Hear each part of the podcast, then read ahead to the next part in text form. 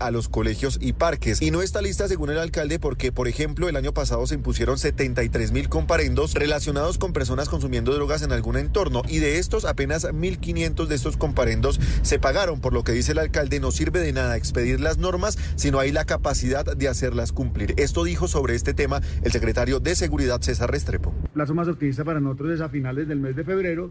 Eh, sin embargo, eh, tenemos que estar también conscientes de que esta es una conversación que es novedosa. En la ruta que estamos implementando eh, trata de innovar en generar un primer pacto de ciudad sobre un comportamiento. Dicen las autoridades distritales que se van a reunir con el Consejo de Bogotá y con distintos representantes de la ciudadanía para definir puntualmente cuál será esta regulación para el consumo de drogas en los espacios públicos. Estás escuchando Blue Radio. ¿No sabes qué hacer con tu colchón usado? Con la cambiatón de colchones Romance Relax, por la compra de tu colchón recogemos gratis el colchón usado. Ahorra tiempo, ahorra dinero y ama más al planeta. Cómpralos en puntos de venta marcados con la promoción y en romancerelax.com. Colchones Romance Relax, la fórmula de tu energía. Aplican TIC. Estás escuchando Blue Radio. Hoy es un buen día y en el Banco Popular estamos listos para seguir haciendo que pasen cosas buenas con tu cuenta de nómina. Conoce más en bancopopular.com.co. Hoy se puede, siempre se puede. Este 2024 viene con muchas oportunidades para ti. Con la cuenta para ahorrar del Popular, tus metas están más cerca que nunca. Viaja, compra casa o estudia. Todo es posible cuando multiplicas tu dinero día a día con buena rentabilidad. Ábrela ahora en bancopopular.com.co o en cualquiera de nuestras oficinas. Hoy se puede, siempre se puede. Aplican términos y condiciones. Conoce más en bancopopular.com.co. Vigilado Superintendencia Financiera de Colombia.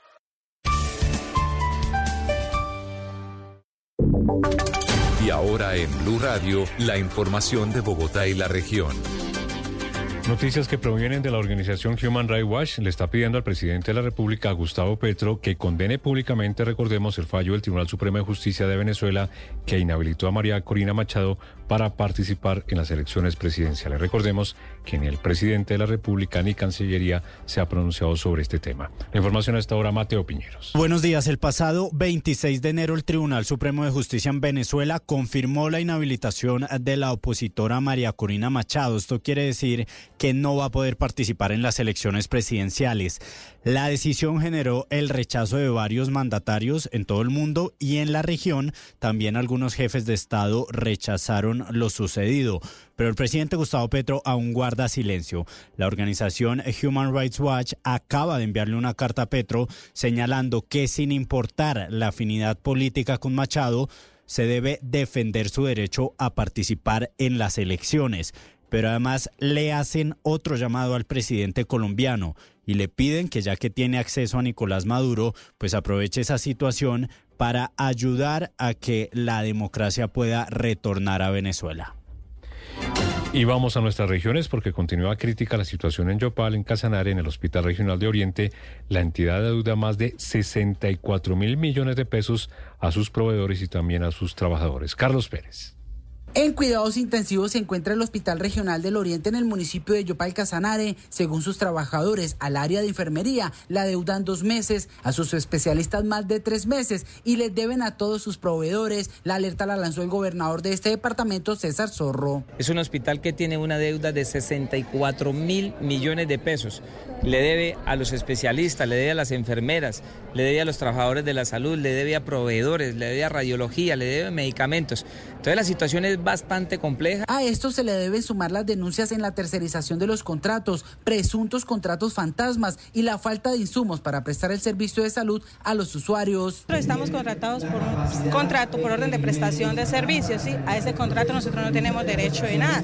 Es decir, no tenemos derecho como trabajadores de salud a estar enfermos, no tenemos derecho a incapacitarnos, tenemos que venir canalizados muchas veces a venir a trabajar y hacer nuestras funciones. Esta sería la preocupante radiografía del estado del hospital más importante de Yopal y podría estar al borde de una intervención por parte de la Superintendencia de Salud.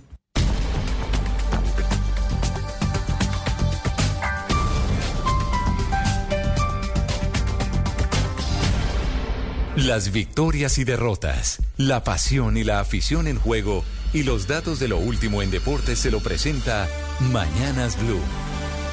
10-29, no para el fútbol. Hoy Liga 1 en Francia. Mbappé en acción. El PSG frente al Estrasburgo a las 3 en la tarde. En la Serie A en Italia, 2.45. El Leche frente a la Fiorentina, ya Jerry Mina. Por el torneo Betplay arranca la B en Colombia, fecha 1 a las 4 en la tarde. Bogotá Unión Magdalena. Y a las 8 y 20, Deportes Quindío frente a Atlético Huila. A y nuestra liga.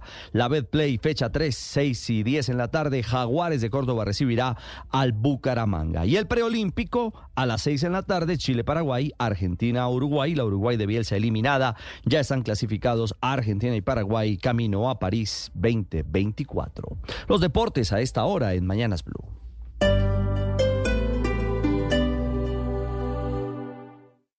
Esta es Blue Radio. Sintonice Blue Radio en 89.9 FM y grábelo desde ya en su memoria y en la memoria de su radio. Blue Radio, la alternativa. Si es opinión. ¿Le convendrá al presidente Petro hacer cambios en el gabinete, su merced? Debería pensarse muy bien es qué va a hacer ese gabinete nuevo y no tanto pensar en los nombres, porque lo que terminan es llenando eso unas personas importantes, pero lo que pretende el presidente con el gabinete a estas alturas de su gobierno, pues no se logra. Yo desde el año pasado no veo que el presidente haya sabido reaccionar a la derrota que tuvo en las elecciones regionales. Esa es una oportunidad, hacer un cambio de gabinete para ver si de pronto nos manda un mensaje el presidente de qué va a hacer ese gabinete casi en la mitad de su gobierno. Si es humor. Si trata de bailar como Gracie y termina moviéndose como Andrés Cepeda.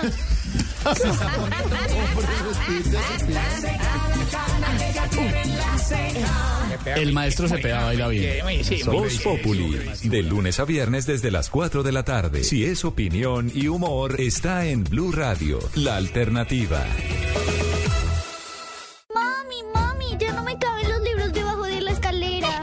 Dile adiós al duende que no te deja trabajar en casa, porque con IKEA llega el orden a tu hogar. Encuentra todo en escritorios y organización en Molplaza NQS. IKEA, muebles y decoración. Amigos. Familia. Algo para compartir. Lo único que falta es la música. Los viernes y sábados en la noche, Blue Radio pone el ritmo para disfrutar del fin de semana con la mejor música. Blue Música, fin de semana. Viernes y sábado por Blue Radio y bluradio.com. La alternativa.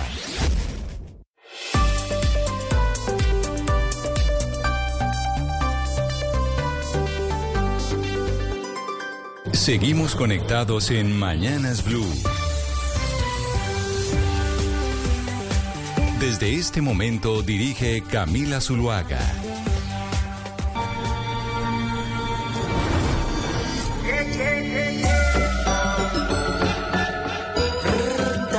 Alquilados más playa.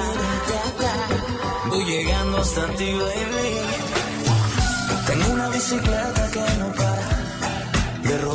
hasta tu casa. Tengo las suelas gastadas por andar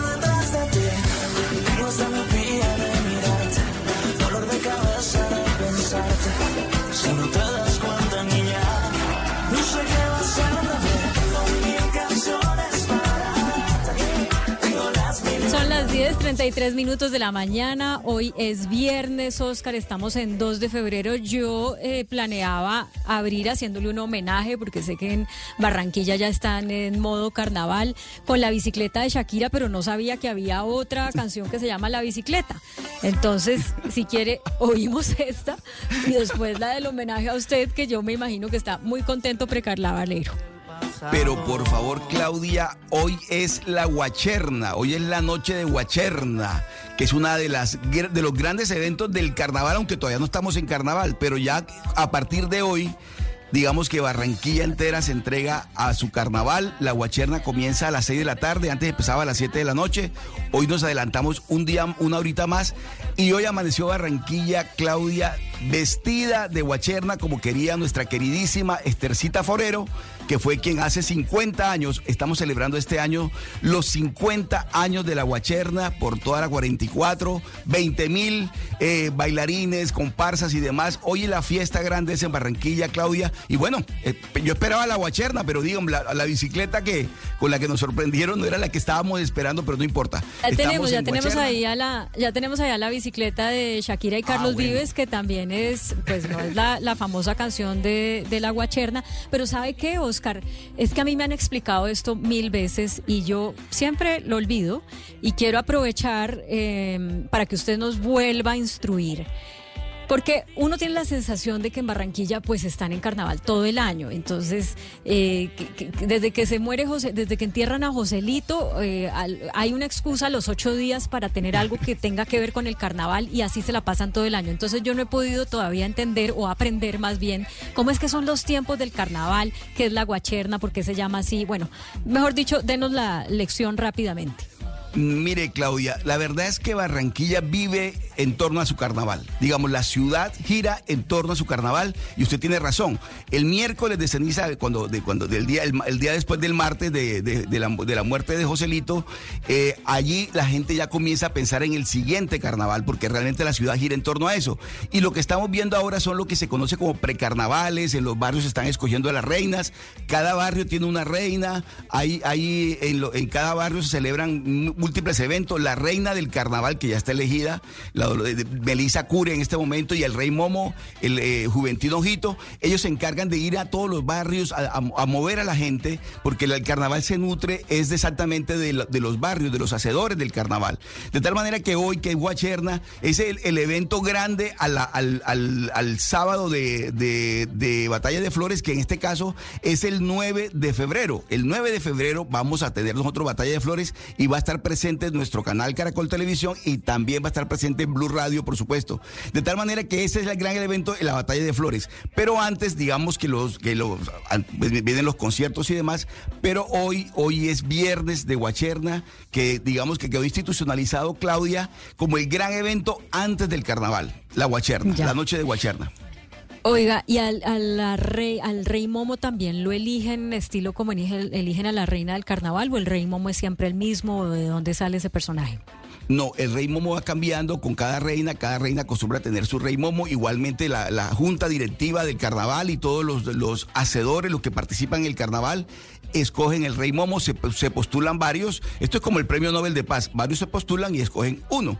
De tal manera que en este caso el escogido fue Juventino Ojito, un gran músico, una, persona a la que tenemos un gran afecto, una persona que conoce mucho del folclore eh, del Caribe y está allí como Rey Momo acompañando a la reina Melissa Cure y han conformado realmente una, una bonita pareja, pero todos los años hay un Rey Momo distinto. Pero mire, hoy me encontraba, eh, cuando salía del, edificio, Claudia, le voy a contar una anécdota cortitica, me encontré con un amigo en el ascensor y el niño de él tiene un añito, un añito, y ya lo, ya lo eligieron como el rey momo de su, de su, de su curso.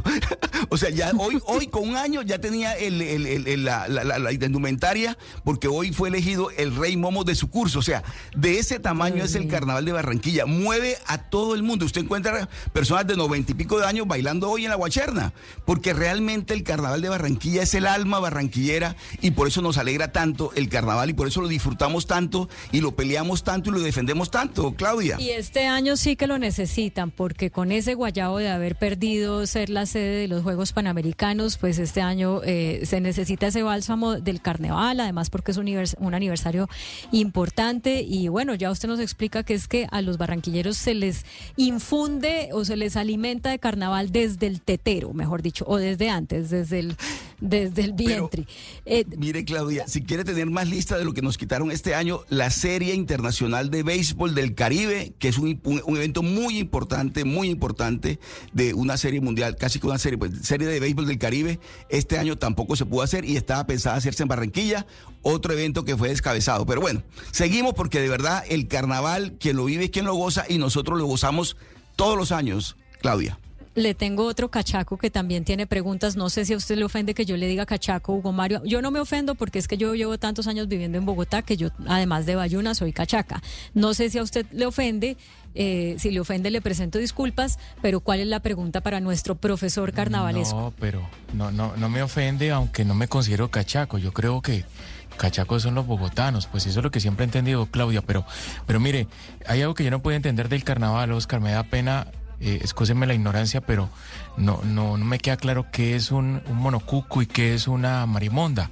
O sea, qué es lo que representan esas figuras tan icónicas del carnaval de Barranquilla.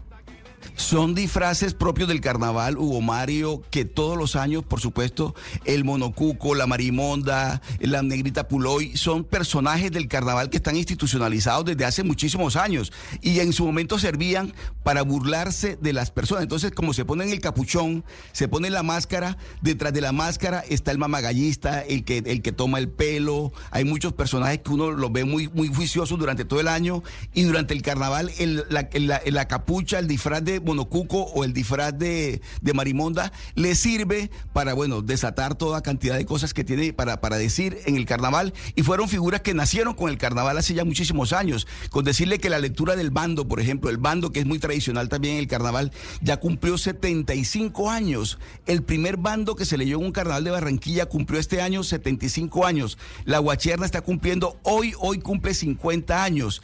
El carnaval de Barranquilla tiene 20 años de haber sido declarado patrimonio inmaterial de la humanidad. De tal manera que no tenemos panamericanos, pero tenemos esta cantidad de eventos que nos ponen muy contentos a nosotros. Esa es una buena manera de, de, ver las cosas. Oiga, increíble toda la gente que nos está escribiendo por el chat, hacerle preguntas, Oscar, esto está funcionando, eso de tenerlo como profesor carnavalero. No, por favor, por ejemplo, no, hay... Le voy, a, le voy, a, pasar, le voy a pasar una pregunta de un oyente que se llama Ángel, pero antes, eh, porque eh, no, no, sé cuál es la diferencia entre monocuco y marimonda a propósito de la, de la pregunta de Hugo Mario, y no sé si es que una tiene como una narizota largota y el otro no. La marimonda, la marimonda tiene la narizota eh, eh, grandota y las orejotas. Ese fue un personaje que se, que se cranearon en su momento para que, para que de, decir ciertas verdades a la clase política en Barranquilla. Bueno, en esa época se criticaba mucho como se critica hoy. Entonces la gente se disfrazaba de la marimonda para decirle al político, bandido, corrupto, te está robando la plata y nadie se daba cuenta quién era que lo estaba insultando porque estaba detrás del capuchón y detrás de la marimonda. En Barranquilla se dicen muchas cosas, se dicen muchas verdades, pero además se dice con ese tono barranquillero de, de, de mamar, mamar gallo siempre, pero con mucha seriedad, sobre todo cuando hay que decir las cosas que hay que hacer. Pero mire, usted le preguntaba a Hugo Mario por lo que era un cachaco. Un cachaco es una persona que viene a la costa y se mete a la playa con medias. Ese es un cachaco. Usted ve a una persona en la playa con medias. Ay, no, entonces dice, yo no soy cachaca, no. Oiga, le pregunta el señor Ángel, ¿cómo eligen a la reina del carnaval? Siempre, pero siempre es una niña bien del norte. Mm, no, no. Eh, ¿No bueno, digamos, casi siempre, casi siempre, digamos, la, de, digamos que nuestro amigo tiene, tiene parte de razón, pero hace muy poco hubo una reina muy popular realmente, porque es que, digamos, ser reina del carnaval cuesta cuesta muchísimo, porque es que casi que todos los gastos del, de ese reinado corren por cuenta de la familia, porque, porque digamos, la, la, Junta del Carnaval, la gente que organiza el carnaval, que todo el año trabaja con, con, eso, eh, los recursos no es que sean ilimitados, entonces no hay que, no, no hay que, no, no, se dispone de muchos recursos para la reina, y por eso la familia asume, o, o sus amigos, sus, eh, su grupo de su entorno más cercano, asume los, los, los costos, y eso significa vestidos para todos los bailes, la noche de la coronación, la noche de lectura del bando. Es decir, hay mucho, mucho, mucho dinero que se mueve detrás de eso. Entonces, por, pues, pues, digo, no todas las personas, no todas las, las mujeres que quieren ser reina del carnaval lo pueden cumplir con ese sueño. Pero le digo algo más, Claudia. Mire, en Barranquilla las niñas, y digo niñas, niñas pequeñitas, las niñas sueñan con ser reina del carnaval. No les importa el reinado de Cartagena, o sea, Cartagena no, les, no, es lo que mueve a las niñas de Barranquilla, a las barranquilleras las mueve desde muy pequeñas ser reina del carnaval porque es que ese sí es un, un mérito y un logro para todas ellas. Ser reina del carnaval es para toda la vida, o sea, uno, yo he encontrado reinas del carnaval de hace 40, 30 años y ahí están, ahí están desfilando en Guacherna, esta noche las vamos a ver todas desfilando en su gran noche de Guacherna, porque ser, ser reina del carnaval dura toda la vida. Oiga, Claudia, antes de que siga con, con el cuestionario al profesor del carnaval, Oscar Montes, sobre, sobre el cachaco, yo sí creo que son bogotanos, porque la definición de cachaco es una persona elegante, muy bien vestida, de traje, eh, principalmente. Quiero, quiero, pues, con esto decirle, Claudia, que, que en Cali, que es tierra caliente, en su tierra, en el Valle del Cauca, pues, no vestimos eh, con frecuencia de traje salvo cuando son ocasiones especiales. En consecuencia, creo que los cachacos sí son los bogotanos. Ah, bueno, pero a mí de chiquita cuando estaba vestida así como muy eh, fuera de lo común me decían, uy, qué cachaca. O sea que de todas maneras algo, algún significado le damos. Em, pero mire, eh, Oscar, a propósito del reinado. Yo que soy anti reinados, detesto los reinados, sabe que el, el, del reinado del carnaval de Barranquilla no es que me mate, pero sí entiendo que tiene un significado diferente porque no es como eh, la belleza estereotípica, destacar la belleza estereotípica, sino como la, la cultura, ¿no? La, la, sí, como la cultura asociada a toda la fiesta carnavalera, más allá del aspecto físico de la, de la mujer que sea elegida. Mire, Claudia, lo que usted acaba de decir es totalmente cierto. Es decir, yo, por ejemplo, en el programa de Telecaribe, que entrevisto a todas las reinas, todas las reinas que han sido reinas, yo las he entrevistado. Y la pregunta que siempre le hago es cómo se vinculan con los hacedores del carnaval. Hay que conocer la tradición del carnaval de Barranquilla. Es un patrimonio inmaterial de la humanidad por la UNESCO, declarado por UNESCO hace 20 años. Hay que conocer mucho la historia y la tradición. De tal manera que la parte física, ¿cómo es que 90, 60, 90 y cosas de... No, eso no es. Hay que saber bailar muy bien. La reina del carnaval de Barranquilla tiene que bailar muy bien. La cumbia, el mapalé, toda la música tradicional del carnaval de Barranquilla tiene que bailar la reina del carnaval y eso es lo primero que la gente ve. Usted lo mira, en la calle y le dice, no, no baila bien, si baila bien, baila bien el merengue, baila bien el, el, el, mapalé. Es decir, la, la, prueba de fuego de una reina del carnaval de Barranquilla, más que aspectos físicos, es que conozca de la historia del carnaval, que sepa cómo se hace el carnaval, cuál es la tradición, quiénes son los hacedores del carnaval y sobre todo que baile muy bien eh, nuestro, nuestra música autóctona. Bueno, aquí le cuento que tengo el chat reventado de gente eh, diciéndole que qué chévere que usted nos dé eh, instrucción sobre el carnaval, eh, que le encanta como que les encanta como usted habla. Em, a ver, espere y verá.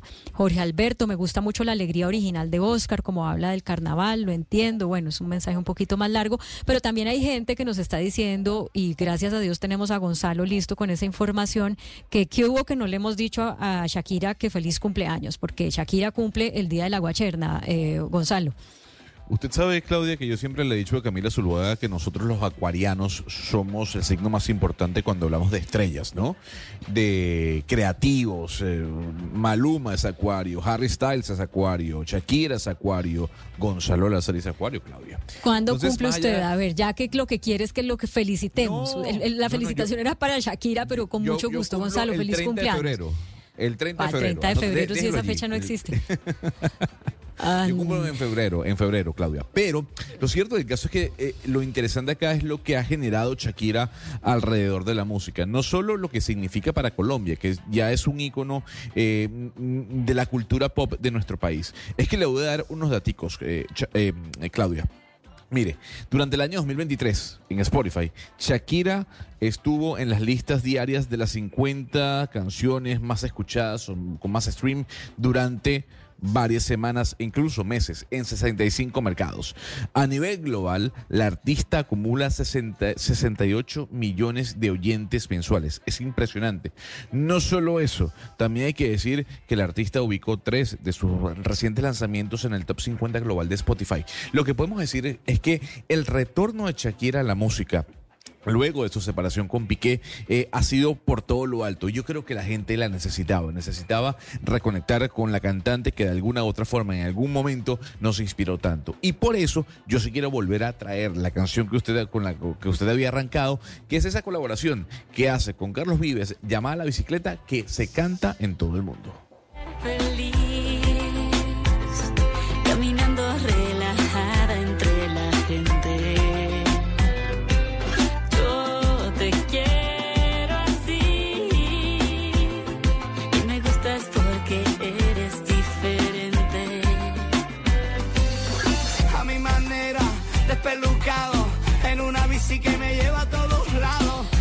Bueno, 10.48, después de la guachernita que hicimos acá por cuenta de que hoy es la guacherna del Carnaval de Barranquilla y con el saludo de muchísima gente que nos está escribiendo, don Sebastián Nora, que lo siento muy calladito, vamos a hablar de un tema que yo creo que a todos nos ha llamado la atención y nos interesa. Y tiene que ver con una de las conclusiones de los informes Cómo Vamos. Cómo Vamos es esta organización que existe, y yo creo que ya sé que, Sebastián, por ahí 15 años, 20 años, eh, que hace, cada ciudad tiene un cómo vamos, Bogotá cómo vamos, Barranquilla cómo vamos, Medellín cómo vamos, Cali cómo, cómo vamos, que es, presentan un panorama de, eh, del estado de las cosas en la ciudad.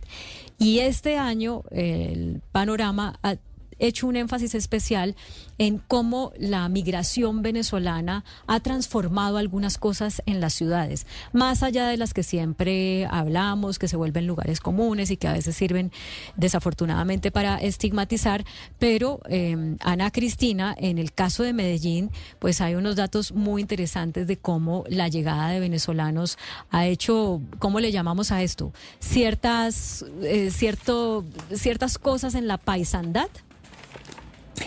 Sí, eh, Claudia, ahí lo que pasa, lo que vemos eh, con la llegada de venezolanos es lo mismo que, que, pues, que se ve en muchas ciudades y es cómo se fusionan las culturas, cómo se empieza a hablar como un poco venezolano con paisa, eh, también lo que se ve en Bogotá que dicen Besi, el Besi, eso pues no era de Bogotá, pero pues eh, viene con los habitantes venezolanos, pero digamos en el Medellín, ¿cómo, vamos? Hay unos datos que son bien interesantes, Claudia, y que vale la pena eh, analizar. Medellín es una ciudad que tiene 2.573.220 habitantes, entre ellos 257.696, o sea, el 7% de los habitantes de Medellín son venezolanos. En el área metropolitana, recordemos que la área metropolitana son 10 municipios, la conforman 10 municipios, el 24.1 de los venezolanos que están en el área metropolitana viven en hacinamiento. Es decir, es casi un 25% de toda la población eh, venezolana que no está viviendo bien, que no tiene condiciones de, eh, de, habitabilidad, eh, digamos, digna. El 82% de estas personas venezolanas que son mayores de 15 años se quieren quedar acá en Medellín. Y es que sabe que, Claudia, entre los venezolanos le dicen a Medellín el Mónaco de Colombia, porque piensan que aquí se vive mejor. Hay esa idea de que aquí se vive mejor. El promedio de los Pero, venezolanos que un acá- momentico, momentico, momentico. Señora, ¿Por qué el señora. Mónaco? ¿Cómo así? Porque si vi- buenos vivideros, yo no sé si es que los venezolanos todos han ido a Mónaco, pues como para que eso se haya vuelto el- la definición. Pero si, si dijéramos que es el buen vividero, pues hay muchos buenos vivideros también en el mundo. ¿Por qué el Mónaco? Hmm. Hay, varios, hay varias razones, Claudia. Pues el Mónaco sí es como un referente que tiene mucha gente de, de un, buen vivir, pero es esencialmente por riqueza. Y no creo que sea mucho por riqueza, pero sí, digamos, primero, pues eh, el clima es distinto al de Bogotá. Es decir, eh, no vamos a hablar de la Bogotá calientísima de los últimos días, pero normalmente Bogotá, por supuesto, que tiene unas condiciones eh, climáticas distintas a, a las de Medellín. En Medellín ven una favorabilidad en, en distintas, en distintos aspectos, como es atención a las personas, por ejemplo, atención a salud, eh, atención en, eh, pues en lo que tiene que ver eh, con infancia. Entonces hay unas condiciones distintas. Entonces por eso tiene una fama, pues tiene fama eh, Medellín entre los venezolanos del lugar para venir a vivir. El promedio de edad de las personas que están aquí, Claudia, es 26 años. Y esa edad es importante porque es una, una edad en que todavía se estudia y si se trabaja, pues es una edad en que todavía se tiene muy poca experiencia. Las familias de estos venezolanos, y aquí hay que hacer un énfasis, las familias de, de estos venezolanos son más numerosas que la de los antioqueños. El promedio de las familias venezolanas está integrada por 3.3 miembros, mientras que la de Medellín tiene 2.8. El 70% de ellos tiene su estadía formalizada y el 30%, es decir, 75 mil personas 75 mil venezolanos están en Medellín sin permiso de trabajo, no tienen permiso de trabajo. Y 90% de los que eh, llevan en Medellín, de estas personas que están en Medellín, no llevan ni siquiera un año en Colombia. Es decir, nos buscan en Medellín como uno de los primeros destinos. Ahora, Claudia, le voy a decir como venezolano cuál es, por qué la mayoría de venezolanos o caraqueños escogen Medellín. Porque la ciudad se asemeja mucho a lo que es la ciudad de Caracas. Claro, Uno, físicamente. el clima es muy parecido, es muy parecido el clima de Medellín al clima de la ciudad de Caracas. Dos, el parentesco en cuanto a infraestructura y en cuanto a cómo está bordeada de montañas. Esas dos similitudes, y se lo digo como venezolano y en conversaciones que he tenido con, con- con compatriotas que están en Colombia, dicen, es que Medellín me acuerda tanto a Caracas, obviamente sin la majestuosidad del Ávila, que es la que cubre a la ciudad capital venezolana, pero ese parentesco que tiene Medellín en su infraestructura con Caracas, además del clima, créame que hace, hace punto o hace un check a la hora de que los eh, venezolanos eh, decidan escoger una ciudad en Colombia. Bueno, y además es una ciudad muy pujante, de mucho desarrollo y por supuesto los migrantes que vienen tratando de reconstruir la vida o lo que perdieron en, en Venezuela, pues tienen ahí tal vez un motor adicional para poder lograr ese propósito. Antes de darle paso a nuestro invitado, Ana Cristina, nos están regañando. Le voy a decir por qué. Adriana nos dice en el chat, qué pena con Ana Cristina, pero el BESI de Bogotá no es por los venezolanos. Toda mi vida hemos dicho BESI en Bogotá. Yo le tengo que decir que yo estoy con usted, Ana Cristina. Yo llevo en Bogotá mucho tiempo y yo no me acuerdo de haber dicho BESI. No, no, En- no, no, no. El Bessi es súper bogotano. De toda pero la vida. de toda sí. la vida. ¿De toda la vida, Ah, la mi rey? Ustedes No. que no son de Bogotá, pero uno en Bogotá cuando va a la tienda a comprar la leche y ¿Qué los huevos le dice Sí, que hubo sí, Bessi. sí.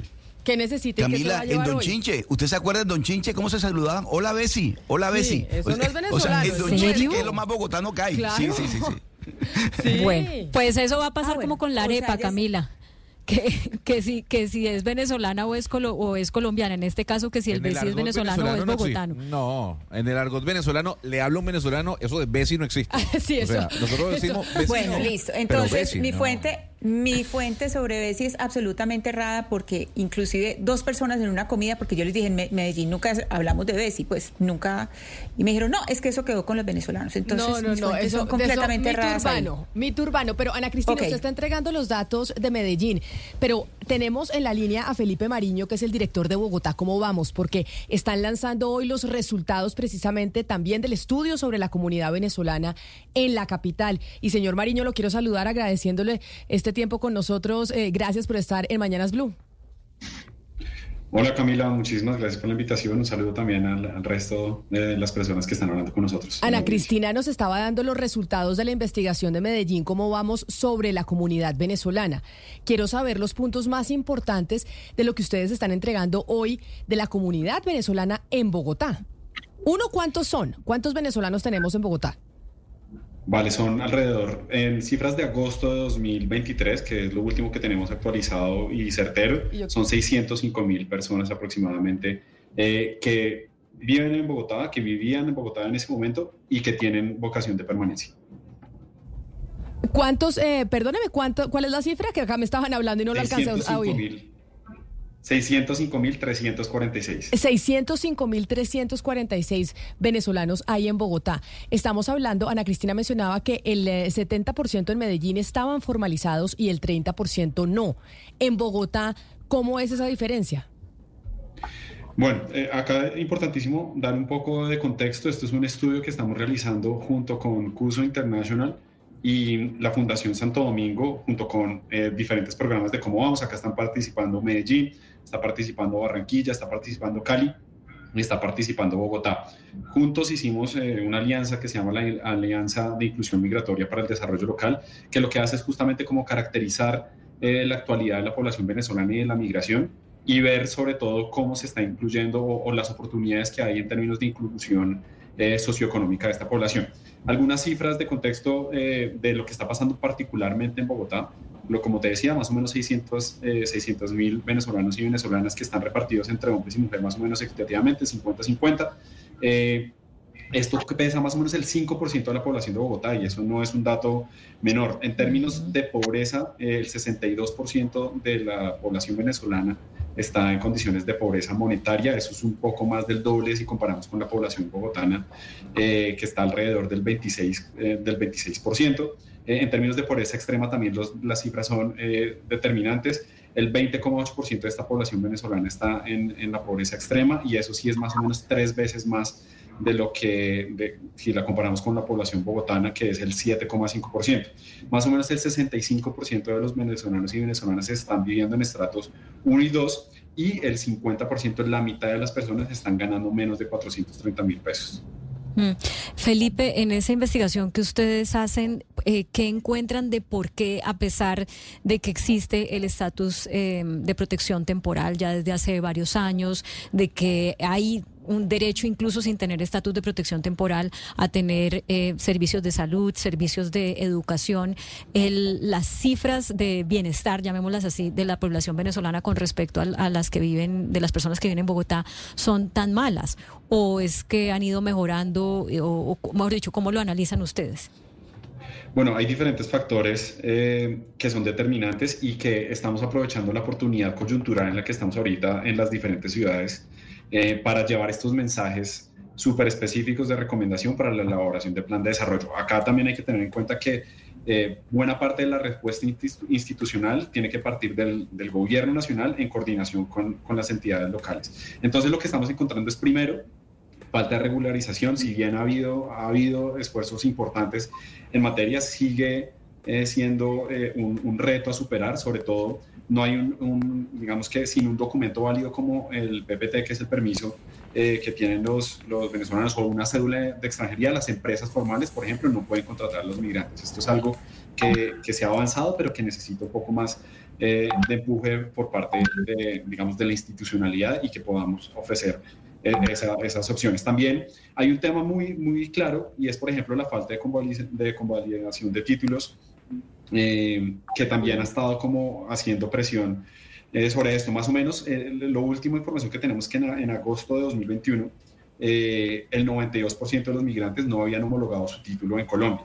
y eso, pues, evidentemente, hace un desequilibrio entre la, formalidad y la formalidad si comparamos, por ejemplo, con, con, la, con la población bogotana. Mientras que el 48% de, digamos, de, la distribución de los ocupados con títulos de educación superior eh, según la nacionalidad y la condición de la formalidad eh, eh, laboral, más o menos el 48,6% de, de los venezolanos son formales versus el 83% de, de, la, digamos, de la población que no es venezolana, o sea, de los bogotanos particularmente, está en la formalidad. Esto se invierte en la informalidad, el 51,4% el 51,4% son venezolanos versus el 16,7% eh, no son no venezolanos en la informalidad. Entonces vemos como esa, esa esas diferentes eh, aproximaciones. Director Mariño, sí, precisamente sobre esas cifras de informalidad le quería preguntar y sobre los mitos que se tejen en torno a las ciudades. Por ejemplo, la tasa de informalidad de los trabajadores de nacionalidad venezolana en Medellín fue del 68.4%, 31.6 puntos porcentuales por encima del registro de la comunidad acogida que fue de 36.8%. Entonces, pues es, una informalidad bastante alta. Por otra parte, decía yo al principio que un 24.1% de los migrantes de nacionalidad venezolana viven en hacinamiento. En hacinamiento crítico. Es decir, viven más de, más de tres personas, están durmiendo en la misma habitación. Eso ya es eh, muy grave. Pero sin, eh, y, sin embargo, cuando uno oye ese mito eh, que corre de boca en boca de Medellín es la Mónaco de Colombia, ¿qué tanto influye en esa migración o de qué manera se, se está creando esos mitos sobre ciertas ciudades y que pues las personas llegan y se dan cuenta que no es tal? De acuerdo, pues acá lo que nosotros hacemos desde los Cómo Vamos, y ha sido una tarea histórica en la, conversación de presentación que hacen ustedes, los Cómo Vamos existimos desde, eh, desde hace 25 años, 26, desde el 1998, y es justamente cómo hacemos para acercar información oficial de calidad y rigurosa a, a la ciudadanía, eh, tratando de hacerlo en el lenguaje más accesible posible, y eso es justamente lo que nosotros tenemos que que estamos haciendo con este informe. No teníamos antecedentes de tener la misma profundidad que tenemos con otros aspectos de la calidad de vida a través de lo que hacemos de, los cómo vamos, pero en esta oportunidad quisimos junto con nuestros aliados nuevamente, pues hacer ese zoom sobre una eh, problemática o sobre una situación social eh, que venimos eh, sintiendo cada vez más desde 2017 y a hoy ya pues tenemos unas cifras consolidadas y eso nos va a guiar mucho para poder eh, establecer eh, recomendaciones de política pública para mejorar las condiciones. Acá hay un dato también importantísimo que hay que ver y sobre todo que, que la intención es romper como con esos mitos. Es importantísimo ver esta situación eh, demográfica y de población como un, como un bono demográfico, o sea, en unas tasas demográficas, por ejemplo, de las diferentes ciudades, y acá está Medellín, Cali, eh, el eje cafetero, buena parte del país, eh, cada vez son más, digamos que nacen menos personas. Eh, el hecho de que lleguen personas en edad de trabajar es, algo que tenemos que apropiarlo y si les damos las condiciones, pues eso va a empujar la economía y otros aspectos sociales. Entonces tenemos que hacer lo posible como comunidad de acogida de aprovechar ese bono demográfico que nos está dando por la migración venezolana.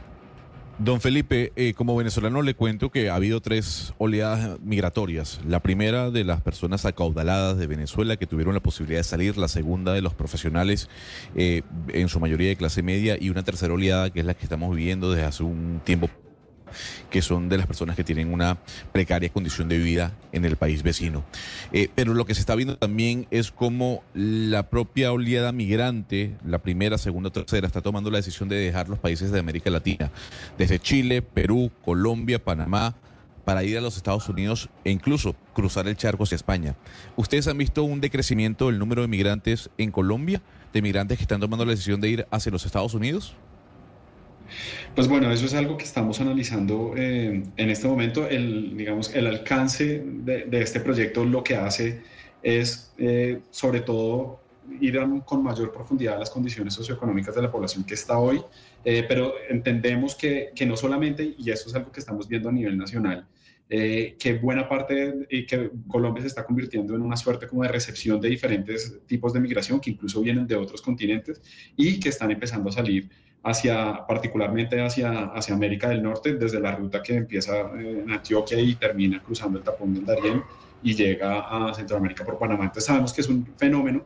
Esto también se suma con, con que justamente estamos ante un contexto también de migración por concepto o, como resultado del, cambio climático. Entonces estos factores eh, globales también están afectando la migración y efectivamente pues tendremos que, hacer el análisis concreto para Colombia. Eh, puede estar afectando también esas personas que tienen vocación de quedarse porque esa, esa, cifra que yo les doy de 605 mil para Bogotá particularmente son de las personas que ya llevan un tiempo en Bogotá y que tienen vocación de permanencia. Esto seguramente va a ir cambiando con estos otros retos migratorios que tenemos en la región. Justamente hablando de retos migratorios, y yo quisiera hablar sobre esa diversificación que hay de migrantes en Colombia, y lo estamos viendo en América Latina, el, el, aumento de la xenofobia hacia el venezolano.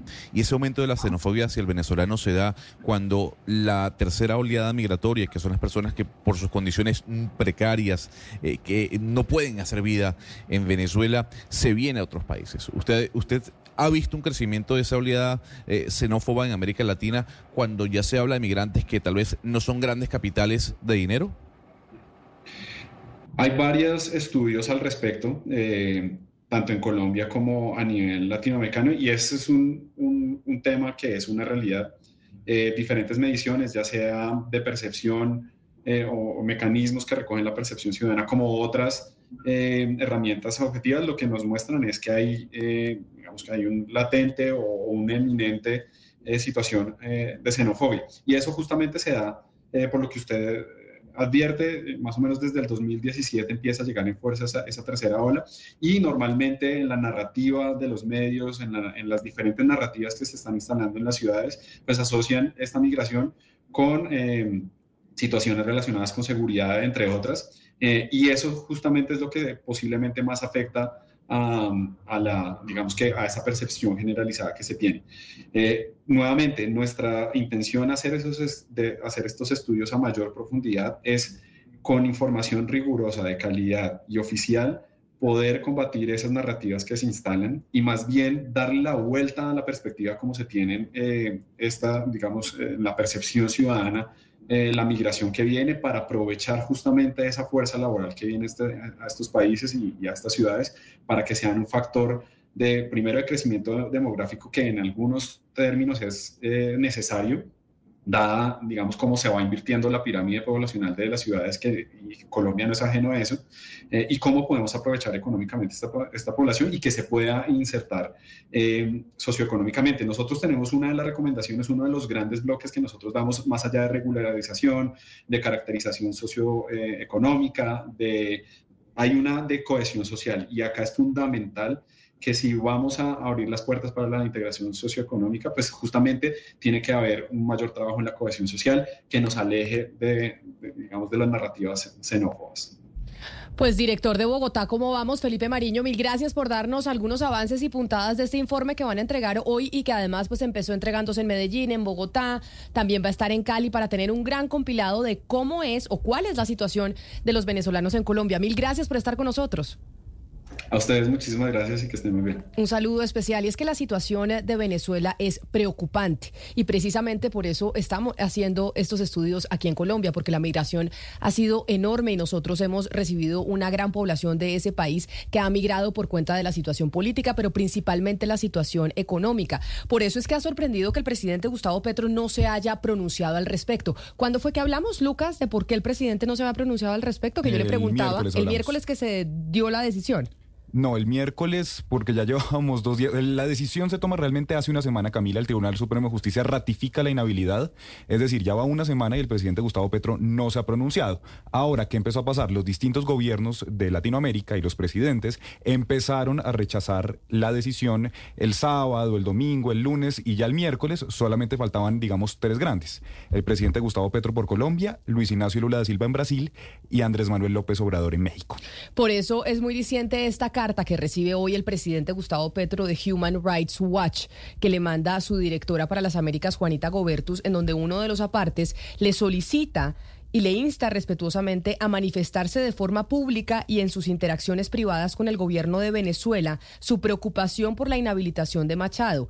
Quisiera recomendar que junto con otros gobiernos latinoamericanos inste al gobierno de Venezuela a cumplir con las obligaciones del Acuerdo de Barbados, incluyendo la revocación de inhabilitaciones arbitrarias, la elaboración de un calendario electoral certero y la realización de elecciones con observación internacional de la Unión Europea. Cualquiera sea la afinidad política de los gobernantes de la región con la señora Machado, defender su derecho a participar en las elecciones es defender el derecho de todos los venezolanos, incluyendo de quienes la eligieron como representante de la oposición, a participar en las elecciones justas y libres. Esta carta la envía Human Rights Watch precisamente por la preocupación que existe que el presidente Gustavo Petro no se haya pronunciado, más cuando es uno de los pocos, si no el único líder latinoamericano que todavía tiene contacto con Nicolás Maduro. Y el presidente Gustavo Petro, como lo decíamos ese día, Lucas, el miércoles, pues que se pronuncia sobre lo divino y lo humano que pasa en el mundo, en la franja de Gaza, en Palestina, estuvo en eh, Guatemala, constantemente está pronunciándome, pronunciándose sobre la situación internacional, pues sería bueno que se pronunciara sobre los vecinos y ya no somos nosotros desde los micrófonos diciéndoselo al presidente, sino directamente Human Rights Watch haciéndole la solicitud. Con Pedro Castillo también, Camila, se acordará usted cuando él da ese autogolpe de Estado, constantemente salió a defender el presidente Gustavo Petro, tanto que hoy en día no tenemos relaciones con Perú.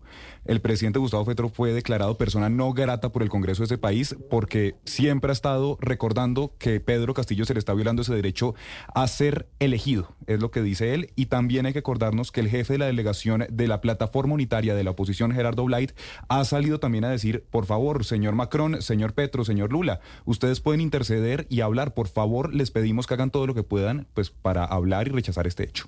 Y como el presidente Gustavo Petro no se ha pronunciado, pareciera que es imposible que fuéramos a tener elecciones democráticas en Venezuela, por lo que hemos visto, Gonzalo. Pero expliquémosle a los oyentes cómo es el ABC de las elecciones, qué es lo que está pasando, cuál es el calendario y cuál es la realidad política en ese sentido en su país. Calendario no hay, Camila, porque estamos a la espera de la fecha que decrete el Consejo Nacional Electoral para la elección presidencial, la elección presidencial que se sabía desde hace rato que iba a ser en el año 2024. Pero yo le mencionaba, Camila, que una vez el Tribunal Supremo de Justicia en Venezuela ratificara la inhabilitación de María Corina Machado, el gobierno iba a salir corriendo a armar el, el calendario de alguna otra forma para agarrar como se dice coloquialmente, a la oposición con los pantalones abajo. No tener la posibilidad que se generara una estructura que vaya a combatir hasta el momento al candidato del PSUV, que en este caso sería Nicolás Maduro. Pero entendamos un poco, Camila, eh, de la elección venezolana, porque no solo se trata de habilitar o no a María Corina Machado, sino de la cantidad de votos de venezolanos en el exterior que serán válidos o no. Entender un poco cómo se hace, cómo se realiza una elección venezolana y esta tan particular. Por eso le tengo a esta hora a uno, por no decir que la referencia dentro del tema electoral periodístico de Venezuela. Él se llama Eugenio Martínez y nos atiende desde Caracas. Don Eugenio, gracias por acompañarnos en Blue Radio. Bueno, buenos días, Gonzalo, Camila, un gusto, un gusto escucharlos y verlos. Este, creo que para explicar el drama de los venezolanos en el extranjero y la participación, su participación en las elecciones, vamos a hacer el contraste de los datos que recientemente discutían sobre el estatus de los venezolanos en Medellín y Colombia. Decían que hay 600 mil venezolanos aproximadamente en Medellín. Si la elección fuese este domingo, solo 467, 467 de los 600 mil pudiesen votar en esa elección presidencial. Y en el caso de Bogotá, solo 2.800 pudiesen votar en la elección presidencial, en el caso que la embajada o el consulado de Medellín estuviesen operativos, que no, que no es todavía el, el, el, caso de, esta, de, de estas sedes diplomáticas. Eh, este no es un problema exclusivo de los venezolanos en Colombia. La cifra de migrantes venezolanos conservadoramente en 7.7 millones, digo conservadoramente porque eso no incluye dobles nacionales, y de esos 7.7 millones se calcula que aproximadamente 4 millones son electores potenciales. Lamentablemente, a la fecha no hay posibilidad que la, una parte significativa de esos 4 millones de electores potenciales pueda votar en la elección presidencial que se fije para este año. Elección que, si se respeta eh, el acuerdo de Barbados, el acuerdo parcial firmado en Barbados, debería realizarse durante el segundo semestre del año 2024. Evidentemente, esta convocatoria, recordar que Venezuela es el único país que tiene elecciones presidenciales en la región este año, que no se sabe con la fecha y por ende no se sabe cuál es el cronograma asociado a la fecha. Lamentablemente, desde el año 2009, eh, la Autoridad Electoral Venezolana, el Consejo Nacional Electoral, tiene discrecionalidad absoluta para fijar la fecha de la elección y los laxos establecidos a esa elección. Pongo un ejemplo concreto, el del registro electoral, por ejemplo, la actualización del padrón de votantes. Para la parlamentaria del año 2015, el Consejo Nacional Electoral desarrolló operativos especiales para actualizar el registro electoral durante cinco meses. Para la elección presidencial del año 2018, el operativo especial duró 20 días solamente.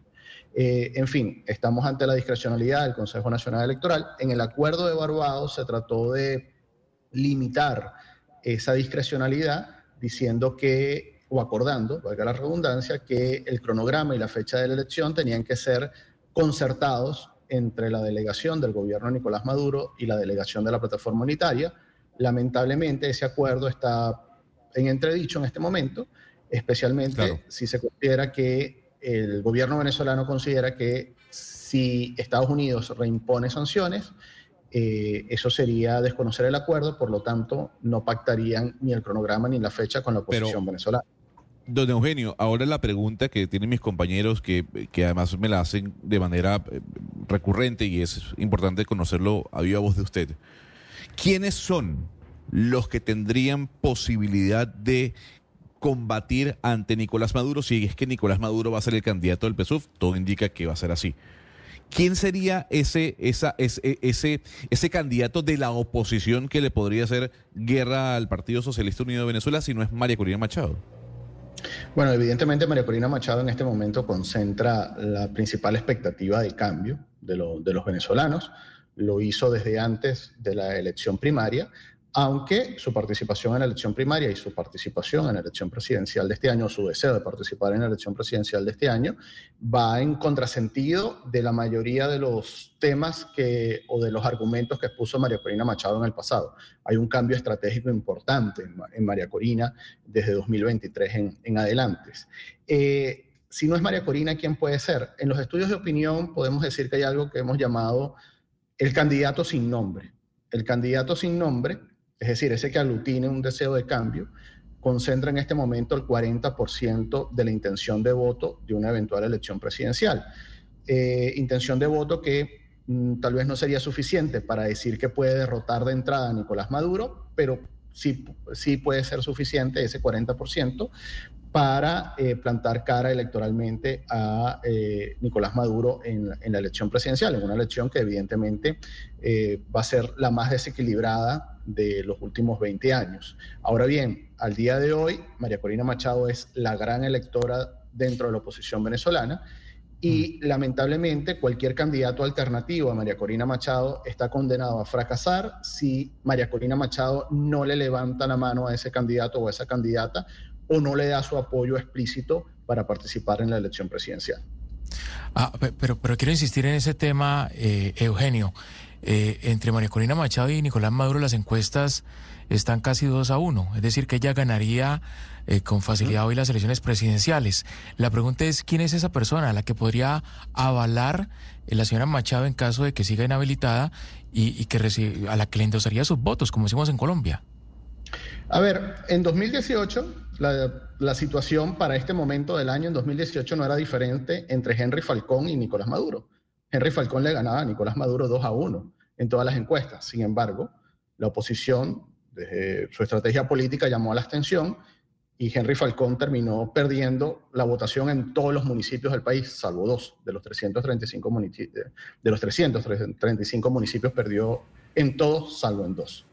Eh, podemos estar en una situación similar en Venezuela si María Corina Machado no participa o si María Corina Machado decide no apoyar, no hacer un traspase de votos, eh, no darle su apoyo a otro candidato o otra candidata. Claro, pero ahí, pero ahí, lo interrumpo. ¿Será que María Corina Machado no tiene la intención en medio pues de la inteligencia que uno dice se debe tener en estas situaciones en donde se enfrenta a una dictadura como la de Nicolás Maduro, de decir, bueno, ya sé que es injusta la, la situación en la que estoy viviendo y que me hayan inhabilitado, pero como lo que realmente se quiere es poder tener unas elecciones y que Nicolás Maduro no siga al frente del poder, ella, ¿usted cree que podría de verdad alzarle la mano a otro candidato que no esté inhabilitado y decir, ok, yo lo apoyo a usted y voy a hacer campaña con usted?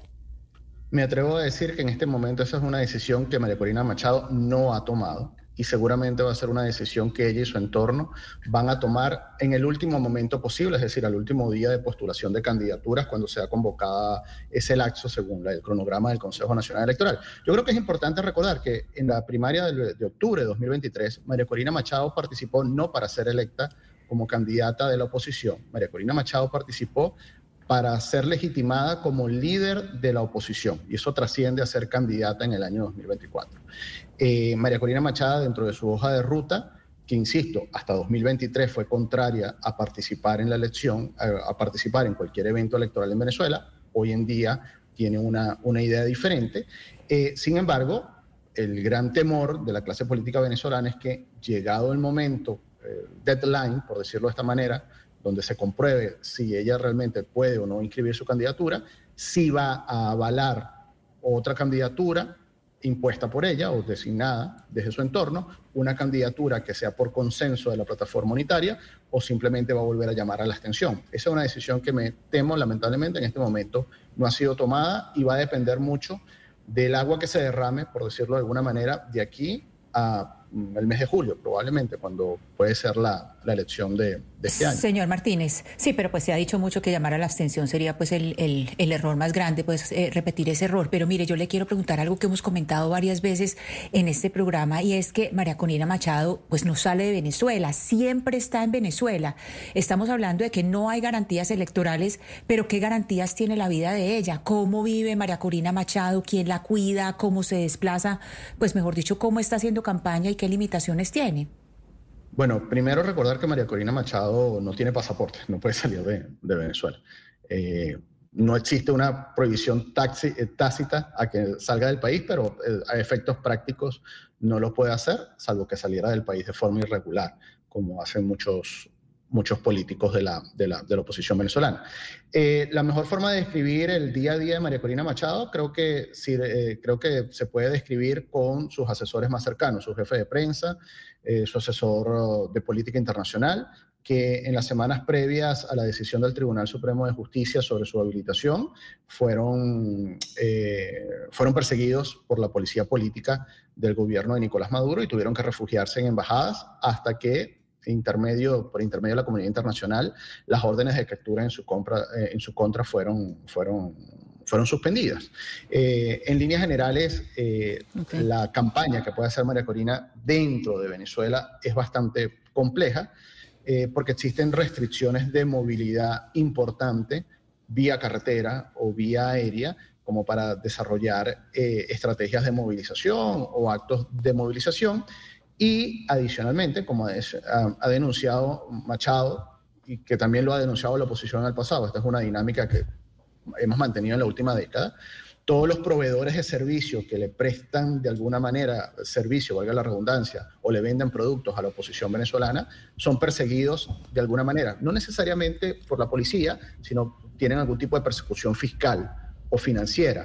Eh, y eso implica desde eh, la persona que alquila los equipos de sonido para un meeting, la persona que presta o alquila habitaciones para hospedar a la candidata o a su equipo, o a los políticos de la oposición en el pasado. En fin, es una, es una forma de muy sutil, por decirlo de alguna manera, de afectar cualquier estrategia de movilización que tenga María Corina Machado o cualquier otro candidato con opciones de derrotar a Nicolás Maduro.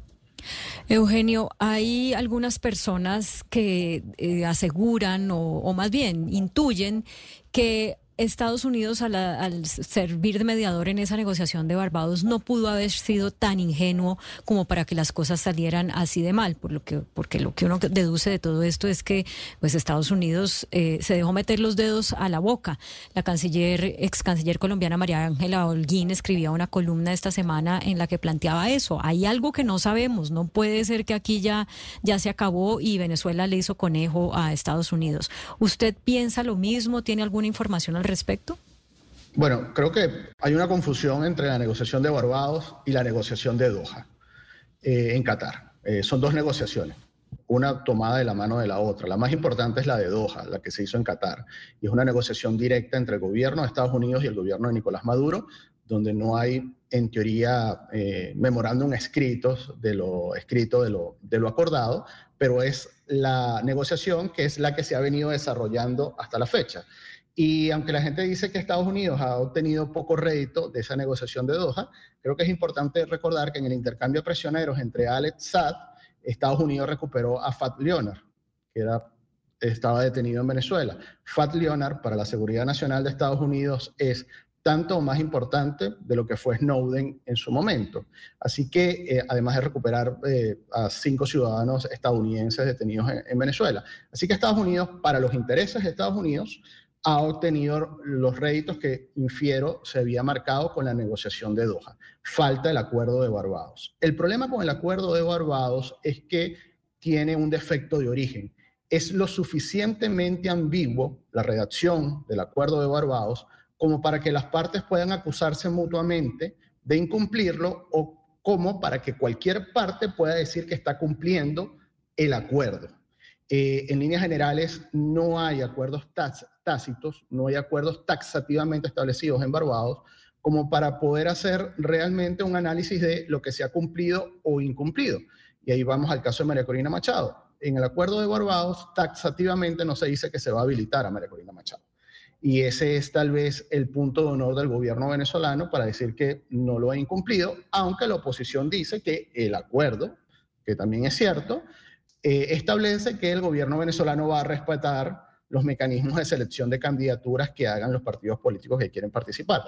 Insisto, el acuerdo es lo suficientemente ambiguo y el acuerdo de Barbados tiene como mediador no a Estados Unidos, sino al Reino de Noruega, eh, es lo suficientemente ambiguo como para facilitar lo que está ocurriendo en este momento, que es una acusación mutua de incumplimiento de las partes. Pero en el caso concreto de la negociación Estados Unidos, gobierno de Nicolás Maduro, esa no está atada a Barbados. Esa es una negociación que se hizo a puerta cerrada en Doha y que fue facilitada por el gobierno de Qatar.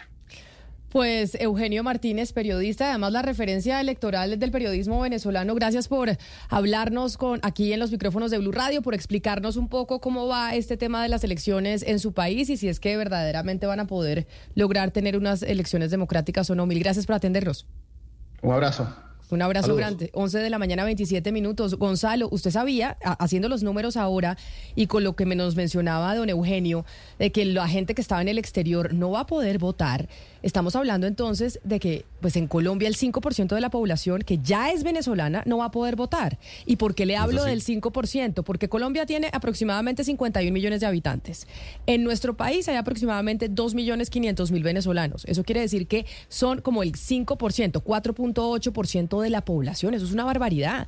Y son esa población migrante que está aquí y que migró de Venezuela por cuenta de la situación que ha generado el eh, régimen de Nicolás Maduro y que lo inició el, régimen, el eh, gobierno de Hugo Chávez.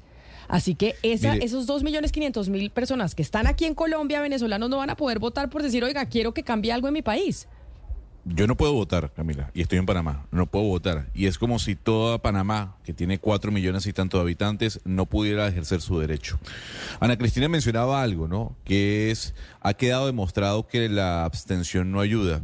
Ana Cristina, no hay que olvidar que cuando la oposición ganó la mayoría de la Asamblea Nacional, el gobierno, el gobierno de Nicolás Maduro, crearon una Asamblea Nacional Constituyente paralela por encima de la Asamblea Nacional de mayoría de oposición. Número uno. Número dos, quien dirige el Consejo Nacional Electoral hoy en día es el excontralor de Venezuela, el mismo que inhabilitó a María Corina Machado y el mismo que fue diputado del Partido Socialista Unido de Venezuela. Entonces, digamos, ¿hay que votar? Pues sí, pero con las condiciones que plantean, desde el hecho de no abrir centros electorales para quienes estamos en el exterior, desde no reconocer victorias de la oposición de aquí a algunos años atrás, incluso Hugo Chávez no reconoció una derrota eh, en un referéndum, lo que uno puede pensar es, ¿para qué votar si tienen todos los poderes captados? Sí, pues eh, ¿para qué votar? Precisamente para eso. Si tienen todos los poderes cooptados, por lo menos se le da un mensaje eh, al mundo de que Venezuela piensa distinto. Es que Nicolás Maduro solamente tiene el 12% de, de apoyo, eso no es nada. Entonces, por lo menos, pues es, es mostrar que se tiene apoyo. Pero mire, yo quería comentar algo sobre lo que nos dijo el invitado hace unos minutos. Él eh, tuvo un lapsus cuando habló de Medellín. En Medellín no hay 600 mil venezolanos, es en Bogotá. Claro, tal En vez Bogotá porque él oyó la 600 cifra, mil. pero sí, claro. los 600 mil, Sí. porque eso fue lo que nos dijo los- Bogotá. ¿Cómo Correcto. vamos? Correcto. Eh, eh, la cifra de 600 mil es de Bogotá y la cifra de Medellín, Camila, es 257.696, que es, eh, digamos, proporcionalmente más alta que la de Bogotá, porque en Medellín es el 7% de los habitantes. En Bogotá llegaría a ser el 5%, como nos dijo el señor de Medellín, eh, de, de cómo vamos, de, de- de los cómo vamos Bogotá, pero eh, en Medellín el porcentaje es todavía más alto. Y sí estoy de acuerdo con Gonzalo, pues en el sentido de que es una tragedia que unas personas que precisamente que están al lado de su casa, porque es que mientras más cerquitas está de la frontera, más duele, no puedan votar y no puedan decidir sobre su futuro. Eh, Ana Cristina, mire, lo que ocurre y, Camila y Gonzalo, lo que está pasando es que, claro, esa diáspora venezolana que no puede votar es una de las tantas reglas impuestas por Maduro y su, y su régimen.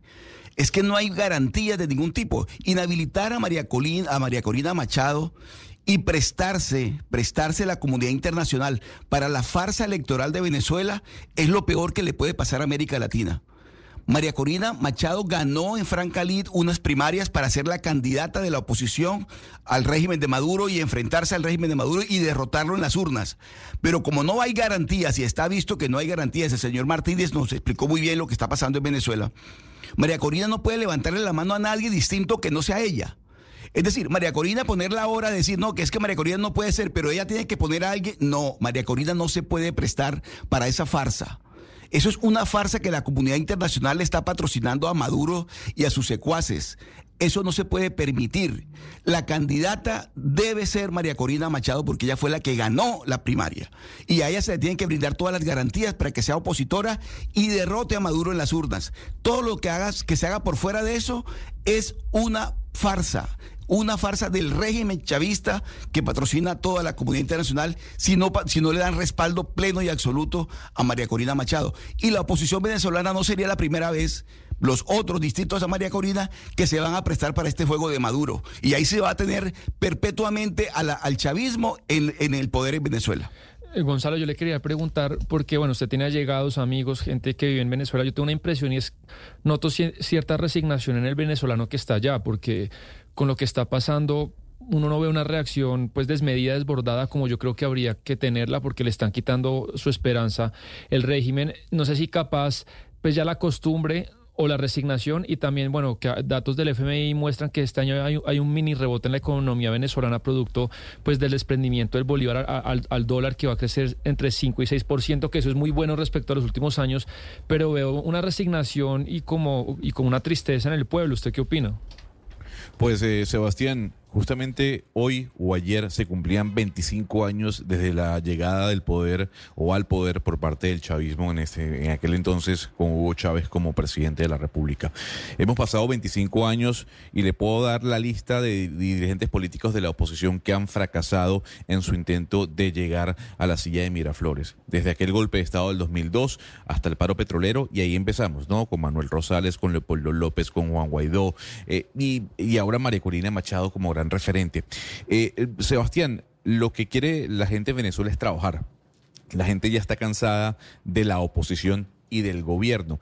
Y mientras está todo el ambiente político cargado con la expectativa de lo que va a ocurrir, eh, ya sea en mayo, en junio, en julio, con las elecciones presidenciales, la gente necesita comer. Claro. Y necesita trabajar. Pero la gente se sigue forma- yendo o no, Gonzalo, porque hemos tenido una área diáspora importantísima, pero no quiere decir Pero- que haya parado, porque uno de los problemas migratorios más grandes que tienen los Estados Unidos, precisamente, incluso pasando por el Darién de Colombia a Panamá, es de población y- y venezolana. perdone, Gonzalo, porque Camila, va- Cam- perdone, Camila, Gonzalo, le voy a rápido, un porque un- va, va. Susana Muhammad a Davos a decir que la migración, la migración por el Darién es culpa del cambio climático, cuando la mayoría de los que están pasando por ahí son venezolanos. Mire, le voy a decir algo. Usted le puede consultar a cualquier venezolano que pase por el Darién y no le van a mencionar cero. O le le van a mencionar la situación económica en Venezuela y nunca va a tener usted eh, una respuesta con respecto al cambio climático, porque no es el problema del venezolano. Camila, los datos que maneja Migración Panamá es que durante el año 2023 más de 530 mil personas pasaron por el Darín. 530 mil personas, de las cuales 400 mil son venezolanos. Y los venezolanos que están pasando por el Darién camino hacia los Estados Unidos, porque no se quedan ni en Panamá, ni en Costa Rica, ni en Guatemala, están huyendo de una situación económica muy abismal. Y la gente puede decir, ¿Hay una leve recuperación en la economía venezolana, según lo que menciona Sebastián Nora? Sí, seguramente sí, pero esa, esa, esa mejoría se puede ver en una pequeña burbuja dentro de la ciudad de Caracas. Pero usted vaya a cualquier, a cualquier capital o a cualquier estado del interior y va a ver en las precarias condiciones que vive la gente. Camila, un salario mínimo en Venezuela son 30 dólares. 30 dólares. Una jubilación son 70. Entonces, la pregunta es, ¿cómo alguien puede sobrevivir con ese sueldo? Pues lo que aquí está pasando es que el gobierno de Nicolás Maduro utiliza nuevamente el tema de las sanciones para exculparse del mal manejo que le han dado a la economía durante estos 25 años. 11 de la mañana, 35 minutos. Situación muy compleja de Venezuela, de lo, de las, pues de lo que va a pasar con las elecciones. Pero sobre lo, la pregunta que hacía Claudia Lucas, que le hacía Claudia a nuestro invitado experto en elecciones en ese país, de pareciera que a los gringos les hubieran metido los dedos a la boca y que hay algo que, que no sabemos porque uno diría cómo los gringos se dejan meter la- los dedos a la boca así. ¿Hay visita del gobierno norteamericano a Colombia para hablar de ese tema o no? Sí, pues usted sabe, Camila, que esto ha sido todo muy hermético. Esas negociaciones entre Estados Unidos y Venezuela se dieron unas por allá en Qatar en el mes de junio. Después fue liberado Alex pero todo es muy hermético. Pero lo que está diciendo Bloomberg, Camila, es que la próxima semana van a estar aquí en Bogotá altos funcionarios de la Casa Blanca sosteniendo reuniones con funcionarios del gobierno colombiano aquí en Bogotá y van a estar también reunidos con el embajador encargado Francisco Palmieri, que también es el embajador encargado para Venezuela. Van a estar aquí, Camila, el director senior del Consejo de Seguridad Nacional para el Hemisferio Occidental y quien es también el asesor de Joe Biden para América Latina, que es Juan González, que también como dato adicional pues es ciudadano colombiano. Y va a estar el asesor adjunto de Seguridad Nacional, John Finner. Van a estar aquí en Bogotá reunidos entonces. Ellos habían estado también en abril, Camila, en esa conferencia internacional sobre Venezuela que había planteado el presidente Gustavo Petro. Esto pues en medio de las tensiones que crecen cada vez más y que Estados Unidos ya dijo que si en abril María Corina Machado no es candidata, pues vuelven a reinstaurar las sanciones al petróleo y al gas venezolanos. Pues ojalá alguien tenga una varita mágica, cosa que yo no creo, Camila y compañeros, porque realmente a mí que no me gusta dar mensajes pesimistas, yo sí sobre Venezuela soy totalmente pesimista y si fuera una venezolana estaría resignada. eh, si no me puedo ir del país a sobrevivir, que es lo que hacen los que viven allá. Y si me puedo ir del país a entender que el país donde nací, pues ya no existe y no va a volver, porque es que hay una sin salida, o sea, intentar salidas democráticas para con un gobierno que ni es democrático ni está dispuesto a ser democrático es, seguirle el juego para que se quede en el poder, porque siempre van a encontrar la manera de en las reglas de la democracia eh, seguir supuestamente ganando. ¿Qué es lo único que eh, me parece que es una remota posibilidad? Darle una salida digna al dictador y a su séquito, para que se vaya, para que lave el dinero mal habido, para que pueda vivir eh, dignamente en el lugar del mundo eh, que lo reciban. Pero aún así, me parece que hay una semilla instalada que ha crecido, que ha echado raíces por todas partes. 25 años es un montón de tiempo y que es muy difícil de cortar de raíz. Entonces, eh, desafortunadamente sí creo que a Venezuela la perdimos y que eh, sobre Venezuela queda la resignación. 11 de la mañana, 38 minutos. Sí, qué tristeza lo que pasa con nuestros vecinos y esperemos a ver si el presidente Gustavo Petro se pronuncia al respecto como lo solicitó Human Rights Watch. Nosotros vamos a hacer una pausa y cuando regresemos, Claudia, le tengo mensaje de Jorge Iván eh, González, exdirector del Departamento de Planeación eh, Nacional, quien ha dicho que no va a hablar en los medios de comunicación, pero sí nos ha pedido que enviemos un mensaje sobre lo que está diciendo el gobierno nacional a propósito de su salida, porque muchas versiones el gobierno acusa a los medios de comunicación de mentir, pero no reconoce que son sus propios miembros del gobierno lo que le está, los que le están contando a los medios de comunicación muchas de las cosas que están sucediendo allá adentro. Esto les se los contamos después de la pausa. Esta es Blue Radio. Sintonice Blue Radio en 89.9 FM y grábelo desde ya en su memoria y en la memoria de su radio. Blue Radio, la alternativa. Despreocúpate por los detalles. En Cafam pensamos en todo para tu próximo evento empresarial. Contáctanos y hablemos de negocios. En Blue Radio son las En Colombia son las 11 de la mañana, 39 minutos. Cada momento es único e irrepetible si lo dejas en manos expertas. Cafam pone a tu disposición espacios amplios y modernos que se adaptan a las necesidades de tu próximo evento. Contamos con más de 20 escenarios. Centro de Convenciones Cafam Floresta, Club Madelena, Club Campestre al norte de Bogotá y Centro de Convenciones en Melgar y Cartagena. Programa tus eventos empresariales, congresos, convenciones, asambleas, foros y más. Conoce nuestro portafolio en cafam.com.co y déjanos los detalles a nosotros. Cafam, vigilado super subsidio.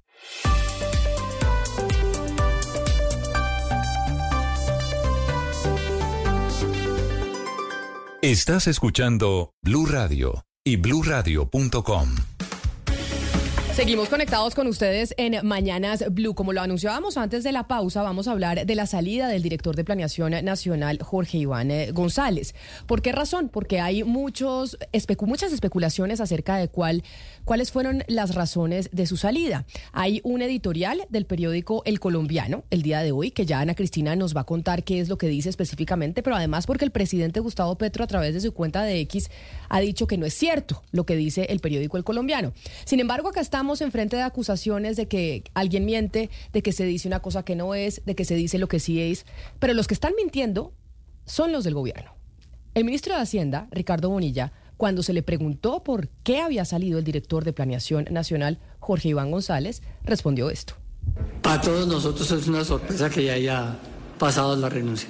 En realidad estaba cansado, estaba agotado. El ritmo de trabajo en el gobierno no es... el- y yo creo que él está pensando en cuidarse seriamente una afección que tiene de tiempo atrás. Lo que nos dice directamente el señor Jorge Iván González a nosotros es que no es cierto lo que dice el eh, ministro Ricardo Bonilla, que él no sale del gobierno nacional por, es, por su estado de salud, que afortunadamente está aliviado y que goza pues de perfecta salud. Que por favor comuniquemos que no es verdad lo que ha dicho Ricardo Bonilla a la hora de explicar por qué razón se va del gobierno nacional. El señor González se va del gobierno nacional por diferencias enormes que tiene con el presidente Gustavo Petro, que además se dejan entrever, entre otras, Lucas, en la carta de despedida que ya se conoció de Jorge Iván González, en donde en uno de los párrafos finales le dice al presidente Gustavo Petro que el Plan Nacional de Desarrollo es imposible de cumplir si no se tiene en cuenta a las regiones y a los gremios. Sí, Camila, carta que fue entregada y radicada ayer jueves primero de febrero y en la que renuncia a partir del lunes 5 de febrero. Hasta el lunes 5 de febrero entonces estará como director del Departamento Nacional de Planeación y dice textualmente el penúltimo párrafo de esta carta, si le parece se lo leo. Quiero expresarle mi agradecimiento a los colegas del gabinete, a los consejeros de planeación, a los congresistas que asumieron de manera juiciosa su tarea legislativa. El cumplimiento de las metas del plan no es posible sin el concurso de todos los alcaldes y gobernadores y sin el aporte de las organizaciones gremiales. Se sabe, y eso es un hecho, que hay una diferencia por el Plan Nacional de Desarrollo. Ayer lo decíamos en estos micrófonos entre el presidente Gustavo Petro y Jorge Iván González. El presidente Petro y su equipo consideran que el Plan Nacional de Desarrollo no refleja el plan de gobierno. Algo muy preocupante, porque si el Plan Nacional de Desarrollo no refleja el plan de gobierno y lo que quiere el gobierno del cambio, entonces cómo se va a gobernar y cómo se van a ejecutar las cosas eh, que se planearon. Y por eso Jorge Iván González pone ese párrafo en su carta. Ana Cristina, y de hecho hoy el periódico El colombiano, en su editorial habla o pues consultando sus fuentes dice que una de las razones por las cuales se va González es porque el presidente Gustavo Petro no está dispuesto a invertir en Antioquia y que él dice es imposible ejecutar el Plan Nacional de Desarrollo si no se invierte en Antioquia. Ya el presidente dijo que eso que dice el colombiano no es cierto. Sí, hay que aclarar primero, Camila, que no es editorial, porque no es una opinión. Eh, lo que hace hoy el colombiano es abrir edición con este tema. Es un análisis que hace la directora Luz María Sierra y las fuentes de ella son, pues, entre otras, el periódico el eh, Portafolio, también fuentes protegidas, fuentes protegidas de la, de la misma directora y una entrevista que le dio el, eh, el señor González al colombiano en marzo de 2023, en que él hace una frase, pues dice una frase que, que la hizo eh, famosa antes Alejandro Gaviria, que hay una tensión entre el sueño y lo posible, que una cosa es lo que uno quiere hacer y otra cosa es lo que es posible hacer. Entonces, ¿cuáles son los puntos principales de este análisis? Primero dice que todo esto, todo lo que estamos viendo hoy, comenzó a finales de diciembre cuando se expide el decreto 2295, en el cual se buscaba liquidar el presupuesto general de la Nación para 2024. Ese decreto siempre se debe firmar cada año. Sin ese decreto no se puede ejecutar el presupuesto. Es como si uno le amarrara las manos como si dejara quietos a los ministros y no pudieran actuar. Entonces eso había que firmarlo. Entonces cuando salió ese decreto, según eh, dice eh, la, directora del colombiano, eh, sus fuentes, se puso furioso el presidente Petro con tres personas esencialmente. Uno, con Ricardo Bonilla, ministro de Hacienda. Dos, con William Camargo, ministro de Transporte. Y tres, con el doctor Jorge Iván González del Departamento Nacional de Planeación.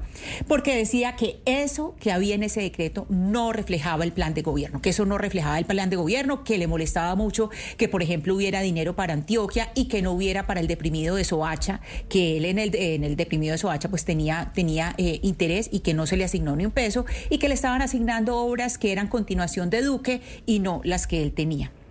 Hay otro problema que es la no discriminación de 13 billones de pesos en el, en el, en el anexo de, la liquidación y que ese, pues ese es un gran problema porque eso lo exige la Constitución. Y si, y si, eso, si esa, eh, esos 13 billones no se discriminan, pues eso queda como plata de bolsillo para, para, para, la presidencia. Pero ¿cuál es la gran pregunta que sale acá? Si, si, Petro, si el presidente Petro se puso furioso con Bonilla, con, eh, con Camargo y con González, ¿por qué solamente sale González? Esa es la gran pregunta de hoy.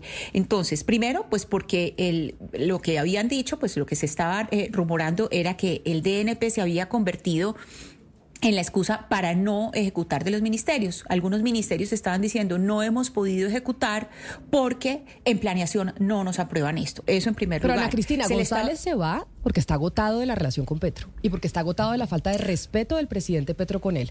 Lo que pasó en el Consejo de Ministros y los gritos y la forma en que los trataba y, que, y en que los trató es lo que hizo que González, que desde hace rato decía yo me quiero ir, pero pues ah, tengo una responsabilidad con el país, no lo hiciese. O sea, también es un tema de que el señor González, que lleva muchos años en, en, su carrera, que es un señor muy prestigioso, dice, no tengo por qué aguantarme tampoco que me traten así y que Laura Sarabia me esté diciendo, por favor, es que tienen que renunciar.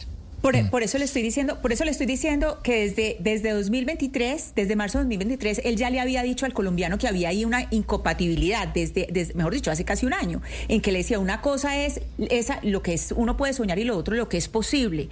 Entonces, desde entonces, ya se le estaba acusando que era neoliberal, lo mismo que se decía de Cecilia López, lo mismo que se decía, por ejemplo, eh, de Alejandro Gaviria y, y de Ocampo, exacto. Entonces, esto que ocurrió, Camila, es importante decirlo, no ocurrió en el Consejo de Ministros. Ocurrió antes, ocurrió en el Consejo Económico. O sea, cuando hubo eh, lo que pasó el miércoles, ocurrió previo al Consejo de Ministros, que fue en el Consejo Económico. Entonces, ya cuando llegó Petro, el presidente Petro, al Consejo de Ministros, ya estaba furioso por lo que había pasado previamente. Y eso, eso es lo que, lo que dice la, eh, la directora del colombiano en su análisis con sus, con sus fuentes, que recoge una cantidad de fuentes y que además anuncia que cree que una de las ministras que puede renunciar próximamente porque quedó muy molesta es la ministra Aurora Vergara de Educación porque dice que no hay suficiente presupuesto o que el presupuesto de educación no es suficiente. Pues. To- todo eso cuenta, eh, Camila, pero yo creo que la diferencia más grande entre Jorge Iván González y el presidente Petro es la relacionada con el tema de hidrocarburos. Es que siempre insistió, lo hizo en todos los escenarios y medios de comunicación, el director de Planeación Nacional, diciendo que era imposible romper la dependencia de- del país, la dependencia económica del petróleo y del carbón, y que había que contratar más exploración. Y eso obviamente yo creo que nunca le gustó al presidente Petro. Sin duda, para mí esa fue la gran diferencia que nunca pudo ser sanada entre el presidente y el funcionario. Y, y de Jorge Iván González y de Planeación Nacional, de la, de la cúpula de planeación. ¿Por qué? Porque desde Planeación estaban de acuerdo con el cambio que quería generar el gobierno, pero le manifestaban que, el gobierno, que los cambios no se podían hacer tan rápido como el presidente estaba esperando. Que claro que los cambios son necesarios y son buenos, lo que opinaba la cúpula de planeación, pero no se podían hacer a la velocidad que el presidente Gustavo Petro estaba esperando, que eran imposibles de, de lograr. Y eso generó, Claudia, pues una ruptura desde hace rato. Es que le leo dos titulares a propósito de ese argumento que Hugo Mario trae a la conversación. Uno que dio eh, Jorge Iván González en una entrevista de hace un año. No podemos acabar con la dependencia del petróleo de un momento a otro. Y otro que dio este mismo año en otra entrevista. La paradoja es que la transición energética se tiene que hacer, pero con petróleo. Él y fue muy coherente desde el momento uno en que se abrió el debate, cuando estaba la ministra Irene Vélez. eh, él, él siempre salió a decir eso no se puede así y lo sostuvo. Y uno veía progresivamente la molestia en los foros en los que él participaba. Camila, yo tuve la oportunidad de estar en varios foros del sector de minas y energía en los que él habló y se le empezaba a notar. Al principio era muy eh, del estilo, ayúdennos ustedes de la industria que tienen el conocimiento, a ver cómo nosotros podemos acelerar la transición energética y demás. Y después se fue transformando en que se se evidenciaba el agotamiento, se evidenciaba que él estaba prácticamente solo dando la pelea desde el gobierno, que no le copiaban, que no le entendían y que esto lo llevaba de alguna manera a sentir el desespero de que las cosas no se estaban haciendo eh, de una mire- forma técnica, hasta que se agotó y hoy está muy molesto porque lo que sugiere el ministro Bonilla es que eh, Jorge Iván González se fue porque estaba enfermo y él dice, Pero "No estoy mire, enfermo, Claudia- estoy molesto de que diga eso. Claro, Claudia, pero sumémosle a todos esos argumentos de ustedes algo muy importante. Este plan de desarrollo, Plan Nacional de Desarrollo que se va a ejecutar, que se está ejecutando, fue de los planes de desarrollo más discutidos por un gobierno. Ustedes recuerdan que aquí tuvimos en estos micrófonos al doctor González y nos explicó exactamente cuál era el alcance del Plan Nacional de Desarrollo. Se construyó desde las regiones. La pelea que él siempre dio fue por las regiones, por fortalecer las regiones, por desarrollar el plan con las regiones. Pero ¿qué ocurre? Que el presidente tiene un talante que es muy complicado. El presidente decidió darle garrote a sus contradictores ¿sabe qué- políticos. pero ¿sabe el mejor pasó, ejemplo es? Barranquilla y darle zanahoria a sus amigos. Y resulta que González dice, así no se puede desarrollar un plan de desarrollos. Premiar a los amigos y castigar a quienes no son amigos políticos del gobierno, que es el caso que está padeciendo Barranquilla, porque las cosas hay que decirlas como son. En este momento Barranquilla está recibiendo el garrote del presidente de la República por cuenta de que hay unos contradictores políticos en el gobierno.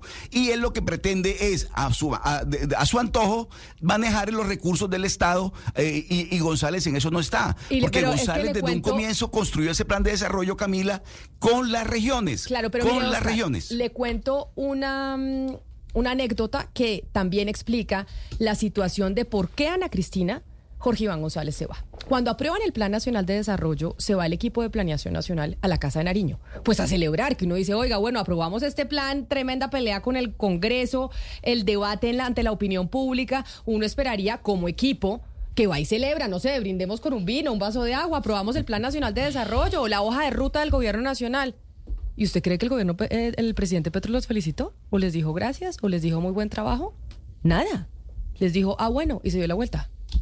Y entonces, obviamente, el equipo de planeación quedó como, oiga, pues esto sí es muy desmotivante cuando nos hemos dado toda la pela en el Congreso de la República para aprobar el Plan Nacional de Desarrollo y resulta que es que lo único que hacen es regañarnos, decirnos que no estamos haciendo las cosas y cuando cumplimos algo importante, pues no se nos dice nada. Ese por, esa fue una anécdota, una anécdota, no la razón, pero una de las tantas cosas que pasaron con el eh, Departamento de Planeación, de, eh, de Planeación Nacional que pues generó la ruptura. Eh, Yo, yo tengo camino un mensaje de, de uno de los directores técnicos del DNP, pues que son las personas que están abajo de, de González y, y obviamente pues desmiente totalmente la versión de, de la salud y me dice...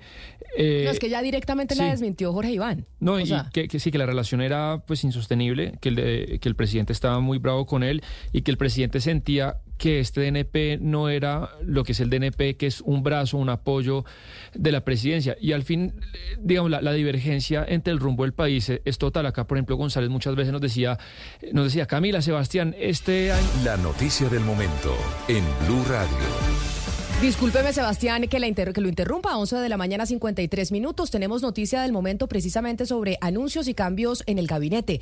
Silvia Patiño, ¿se sabe qué va a pasar con la Cancillería a propósito de toda la situación del canciller Álvaro Leiva suspendido por tres meses por parte de la Procuraduría? Hola Camila, buenos días. Sí, todavía buenos días, ¿no? Sí, señora. Buenos días para usted y para todos los oyentes de Mañanas Blue 10 AM. Sí, conocimos aquí en Blue Radio que el presidente Gustavo Petro llamó de urgencia al embajador de Colombia en Washington, Luis Gilberto Murillo, quien llegó ayer al país y se reunió con el presidente Gustavo Petro. El presidente le dijo, mire, la situación del canciller, pues la conocemos todos, tiene una suspensión de tres meses de la Procuraduría por el tema de la licitación de los pasaportes. Esto se puede complicar y por lo tanto la propuesta es que usted asuma durante los próximos tres meses como canciller encargado. Lo que sabemos es que este anuncio se haría en las próximas horas ahora. Yo no me comprometo a decirle va a pasar sí o sí, porque usted sabe que todo puede Claro que apenas, en la apenas se dice en los medios de comunicación, el presidente como todo, absolutamente dice, todo puede- les voy a decir Sí. que están mintiendo. Sí, sí, sí, sí. Entonces, como todo puede cambiar en, eh, en eh, ¿cómo es que dice la frase? En la puerta del horno se quema el pan. Exactamente. Sí. Entonces, la noticia hasta este momento es que Luis, Luis Gilberto Murillo va a ser nombrado canciller encargado por los próximos tres ¿Y meses. qué pasa con la embajada de los ¿Qué Estados pasa con la Unidos? embajada? Ya lo voy a contar. Va a seguir con las dos funciones. ¿Pero cómo? Como embajador de Colombia en Washington. Ah, pues. Y como canciller encargado. Igual son, son tres meses. Lucas decía más temprano que el embajador Murillo iba a venir la próxima semana con Juan González y con otro equipo de personas muy importantes de la Casa Blanca y ese era el viaje que tenía planeado. Llegó antes de tiempo y llegó por cuenta de ese llamado del presidente Gustavo Petro. Esto, eso es lo que tenemos confirmado hasta el momento. En este momento, Luis Gilberto Murillo está en la Casa de Nariño, está reunido otra vez con el presidente Gustavo Petro, pero lo oficial, lo que nos confirma es que el presidente sí le ofreció el cargo de canciller y Luis Gilberto Murillo lo va a aceptar, canciller encargado. Canciller encargado, pero canciller encargado que le toca entonces la licitación de los pasaportes, porque acuérdese que la licitación de los pasaportes pues está adelantando y hay más oferentes y se tiene Ya que- salieron los pliegos. Exacto, entonces él sería que Luis Gilberto Murillo le toca el chicharrón de la licitación de los pasaportes. Pues habría que ver, eso depende de cómo transcurra todo el tema de la licitación, porque hasta ahora salieron los pliegos. Vamos a ver en cuánto tiempo es que tienen que presentarse los oferentes, cuáles, cuáles son los tiempos. Acuérdese, Camila, de todas maneras que eso no es tan rápido.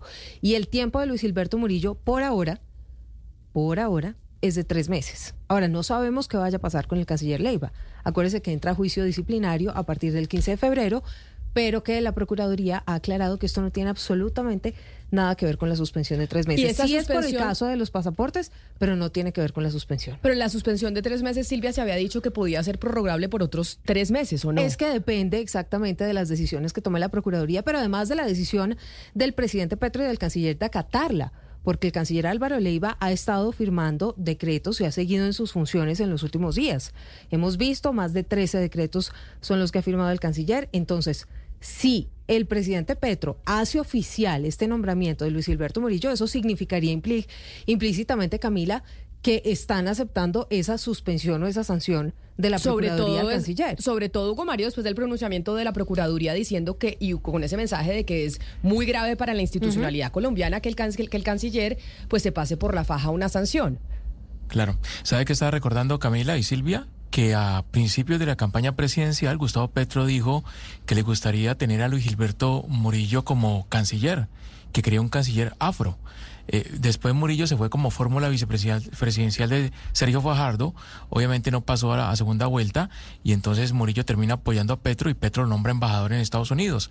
Pero la intención de, Petro hace algún tiempo fue que Murillo fuera su, su, su canciller. ¿Sabe qué pasó Mario y Camila?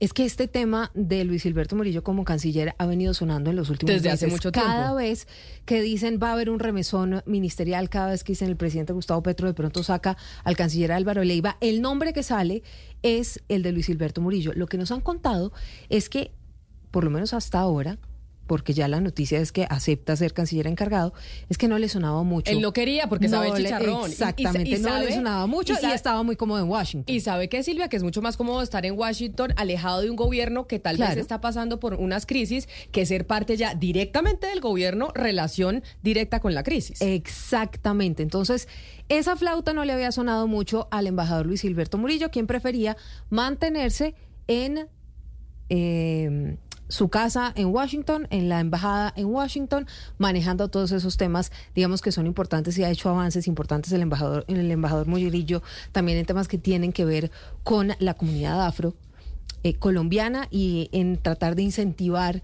esos negocios de un lado y del otro con estas comunidades. Vamos a ver qué pasa. Yo, como le insisto y le hago la o sea, usted no se compromete No. con que le vayan a anunciar esto esta tarde. yo, ¿Por yo le digo que hasta este momento lo que tenemos confirmado es que van a hacer el anuncio, pero como todo puede cambiar, Como todo puede cambiar porque en la casa de Nariño, a pesar de que si usted le dice algo a Laura Sarabia, le dice no. Eso puede cambiar, eso no está confirmado. Si se lo dice Carlos Ramón González desde la Oficina de Comunicaciones, le dicen no, eso no está confirmado porque de pronto del Porque otro lado cambia. dicen que es distinto. Así que muy difícil, pero bueno, eso sí tiene lógica lo que usted eh, dice, Silvia, porque pues Murillo estuvo acá y llegó ayer.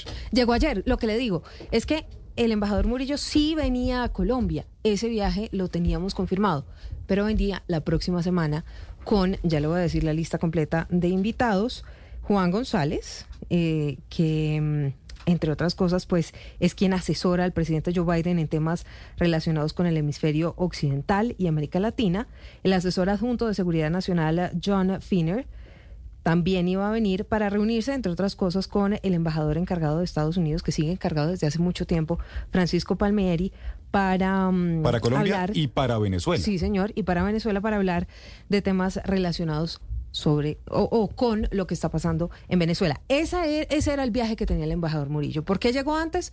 Pues porque lo llamaron de la Casa de Nariño a decirle, tenemos este lío y usted podría ser el canciller encargado. Murillo, nos dicen, pues está de acuerdo. Vamos a ver a entonces si lo anuncian esta tarde. Nos vamos con las noticias del mediodía para seguir actualizándonos de lo que pasa en Colombia y en el mundo. ¿Tiene un producto natural para la tos? Naturalmente, digan no, no, no a la tos con miel tertos, con totumo, sauco, eucalipto, miel y propóleo. En Colombia son las 12 del día, un minuto.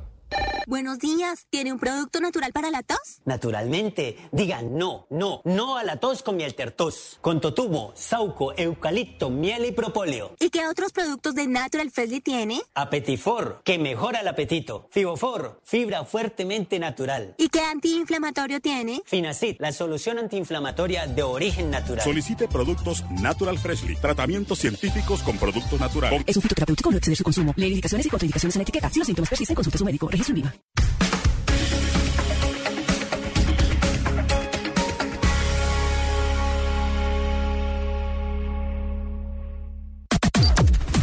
Las noticias del mediodía en Mañanas Blue.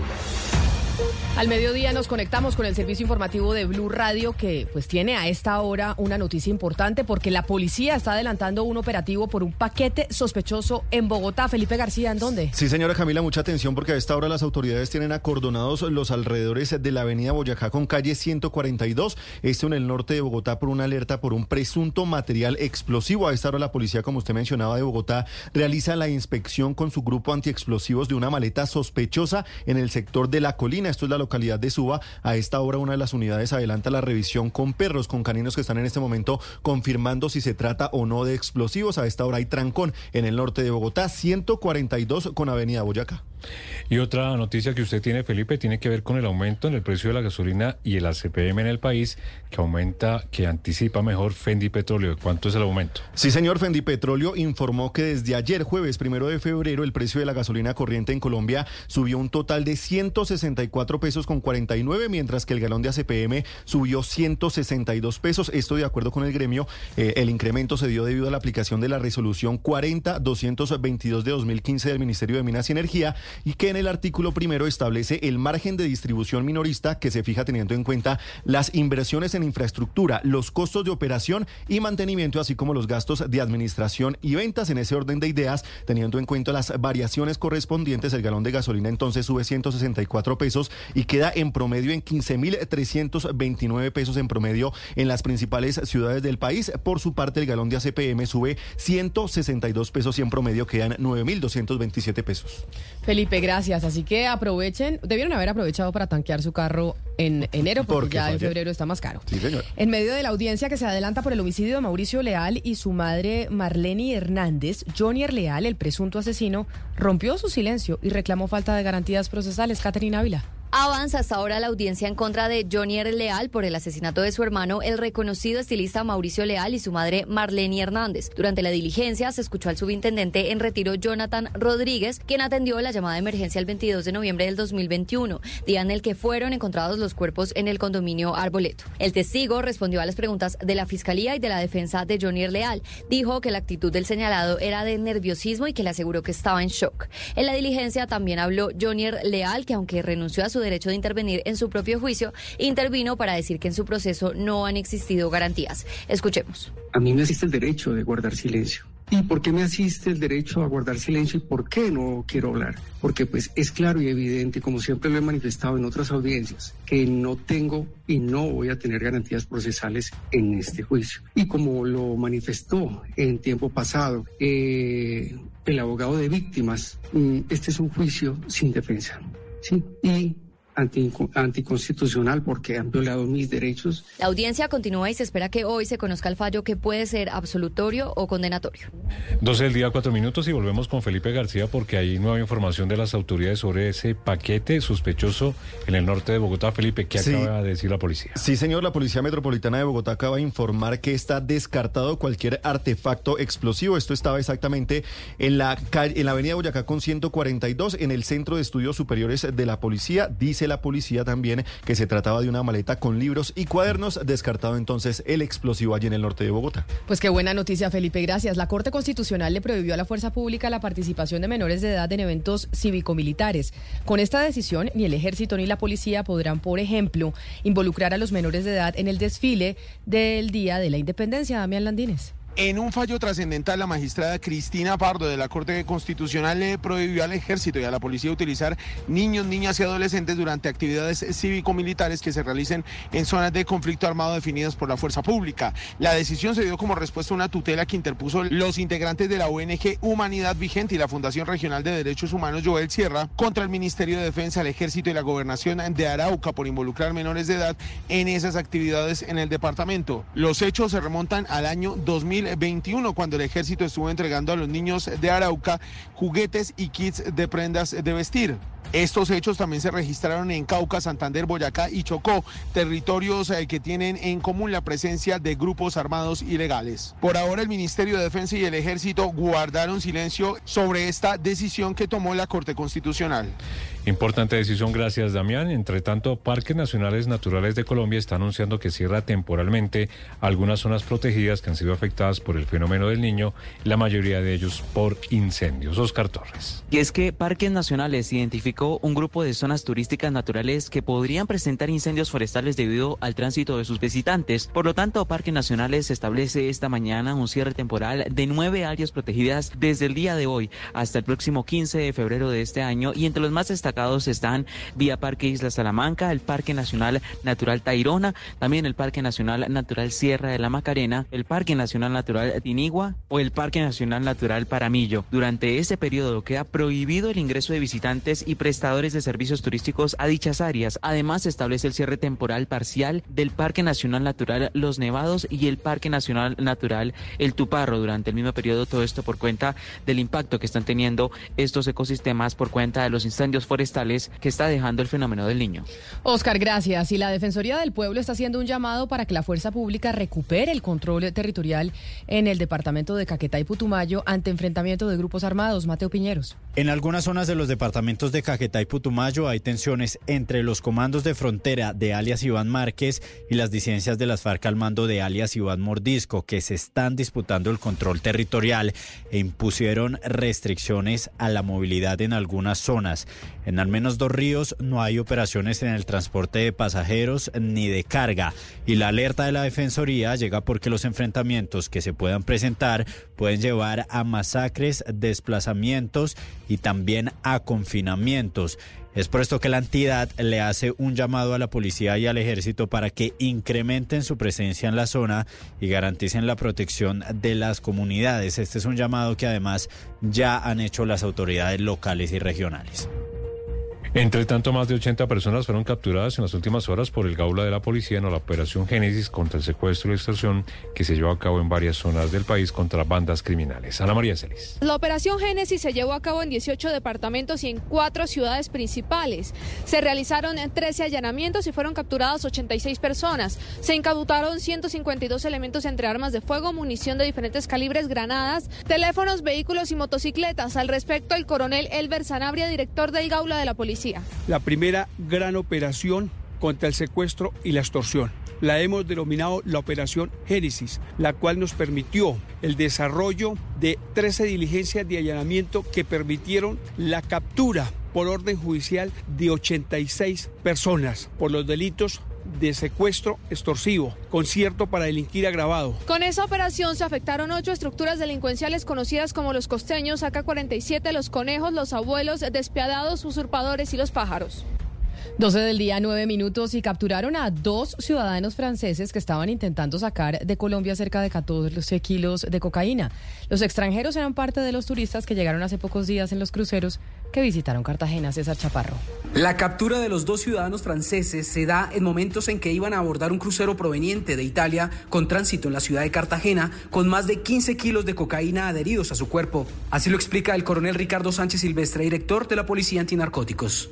Bajan a realizar actividades de turismo, momentos en que pretendían abordar nuevamente el crucero y gracias a las actividades de perfilación que realizan nuestros hombres antinarcóticos, solicitan a estas personas un registro. Es allí donde le hallan 15 kilos de clorhidrato de cocaína adheridos a su cuerpo. Explica el coronel que inmediatamente se procedió a realizar la captura y conducir hasta una URI de la Fiscalía General de la Nación a los dos detenidos, donde fueron dejados a disposición y deberán responder por el delito de tráfico de estupefacientes. Y vamos ahora a la ciudad de Cali porque más de 130 personas recluidas en estaciones de la policía en la capital del Valle serán trasladados en las próximas horas a distintas cárceles del país, esto como consecuencia del plan de descongestión que se adelanta allí en la ciudad de Cali. Vera. En Cali, muchos centros carcelarios o estaciones de policía muestran altas cifras de detenidos, lo que provoca que el hacinamiento esté desbordado. Por lo tanto, se han buscado estrategias para resolver el problema de sobrecupo. Por eso, desde hoy, viernes, comenzará el traslado de más de 100 personas privadas de la libertad a cárceles como Villahermosa en Cali, Jamundí, Palmira, Tuluá e incluso a la cárcel Apicaleña en el departamento del Tolima. El secretario de Seguridad de Cali, Jairo García. Esta coordinación con el gobierno nacional, tenemos alrededor de unos 130 condenados en las estaciones de policía. Ya será de acuerdo con la logística que tiene el IMPEC para hacer estos traslados, pero aquí ya estamos viendo resultados concretos de la cooperación entre el nivel nacional y el nivel local. Según información, Cali tiene un hacinamiento en las estaciones de policía de al menos 600%, con un número superior a las 2.000 personas privadas de la libertad.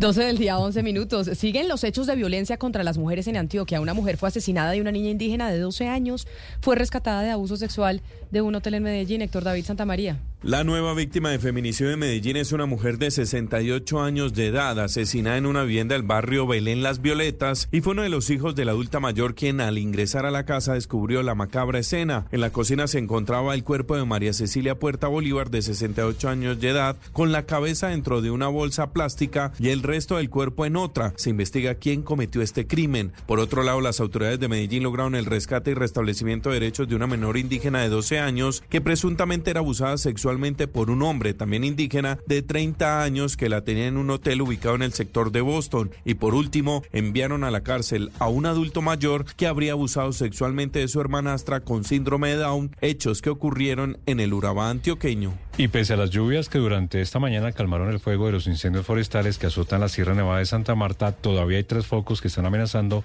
con afectar también un resguardo indígena en el departamento del Cesar. Vanessa Saldarriaga. A pesar de los esfuerzos y de la ayuda de la lluvia en la Sierra Nevada de Santa Marta sobre el territorio del departamento del Cesar, aún sigue siendo preocupante la situación por los incendios forestales que están afectando zonas de reserva natural y que amenazan con llegar a uno de los resguardos indígenas aruacos que está ubicado en el sector. El sargento Julio Ramírez, quien hace parte del Cuerpo de Bomberos de Bayudú, asegura que solo cinco bomberos, junto a más de 30 hombres del ejército, son los que están tratando por tierra atacar el fuego, mientras que el apoyo del Bambi Bucket de la Fuerza Aeroespacial está siendo determinante para evitar la evacuación de las comunidades. Hay tres focos grandes en la parte superior de, de, una, de un cerro, en donde avanza el fuego para otra comunidad indígena de Cominos de Tamacal. Por lo tanto, en el momento tenemos una aeronave haciendo descargas con un bambibú. Debido a las dificultades del terreno, las zonas más alejadas en donde el fuego se ha salido de control solo están recibiendo atención vía aérea a través de los bambibuques. La noticia internacional. La noticia internacional, la popular marmota Phil volvió a ser protagonista hoy con su pronóstico del clima en los Estados Unidos. Como en los últimos 136 años, la marmota se pronunció, en esta ocasión no vio su sombra. ¿Esto qué significa? Le preguntamos en Washington a Juan Camilo Merlano. Como ha sido usual por más de un siglo, la marmota Phil fue recibida con vítores y algarabía. Dice la leyenda que Phil es inmortal, que tiene más de 100 años por beber un elixir que le ha permitido desafiar a la ciencia y a la esperanza de vida de las marmotas, que máximo es de 15 años. Pero Phil tiene algo especial. Esta marmota de Pensilvania es la protagonista del Día de la Marmota, cada 2 de febrero, cuando ciudadanos se reúnen en un pequeño pueblo de ese estado para esperar el pronóstico de Phil luego de su hibernación. Lo reciben los miembros del club, que a su vez se califican como intérpretes del idioma marmota. El objetivo es saber si habrá seis semanas más de invierno o si la primavera llegará antes. But what this weather did not provide is a shadow or reason to hide. Y en esta ocasión, Phil no vio su sombra, lo que significa que esta primavera llegará antes. O bueno, en teoría, porque en los últimos 10 años Phil ha atinado el 50% de las veces. La noticia deportiva. La noticia deportiva llega desde el Comité Olímpico Colombiano. En rueda de prensa, el presidente del Comité Olímpico Colombiano, Ciro Solano, habló sobre la pérdida de Barranquilla como sede de los Juegos Panamericanos 2027. El presidente Solano, en su cronología, afirmó que Panam Sports tiene los argumentos legales para la decisión de quitarle los Juegos a Barranquilla, pero que a su concepto la organización debió ser más humanista y permitir a Colombia participar en la nueva elección para competir contra Lima y Asunción. Además, dijo que los Juegos se perdieron desde el 2 de enero y que lo que se buscaba era recuperar la sede. En el ámbito deportivo, Solano afirmó que Colombia se está preparando para hacer la mejor participación en su historia, ya que ser locales permitía una mejor preparación. La idea no era solamente organizar los Juegos Panamericanos, sino gozarse los Juegos Panamericanos, doblando el número de medallas que habíamos conquistado en Lima. Porque yo decía, y teníamos un plan de ganar por lo menos 50 medallas de oro que era así histórica. Sobre si Colombia apoyará a Lima, Asunción o votará en blanco como nueva sede, Ciro Solano confirmó que el Comité Olímpico Colombiano aún no ha tomado la decisión. Las principales tendencias en redes sociales. Y justamente este viernes los numerales Barranquilla, Juegos Panamericanos, Asunción y Lima son tendencia en redes sociales. Los usuarios de X Colombia comentan sobre la confirmación de Panam Sports de quitarle la sede a Barranquilla por una serie de incumplimientos en los pagos de la organización del evento que será en 2027. En redes sociales muchos lamentan la decisión y piden mayor gestión para futuros torneos deportivos en el país. Estas y más tendencias en blurradio.com.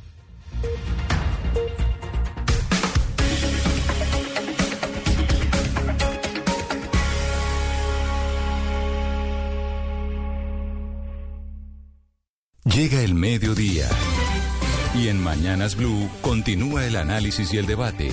Dirige Camila Zuluaga.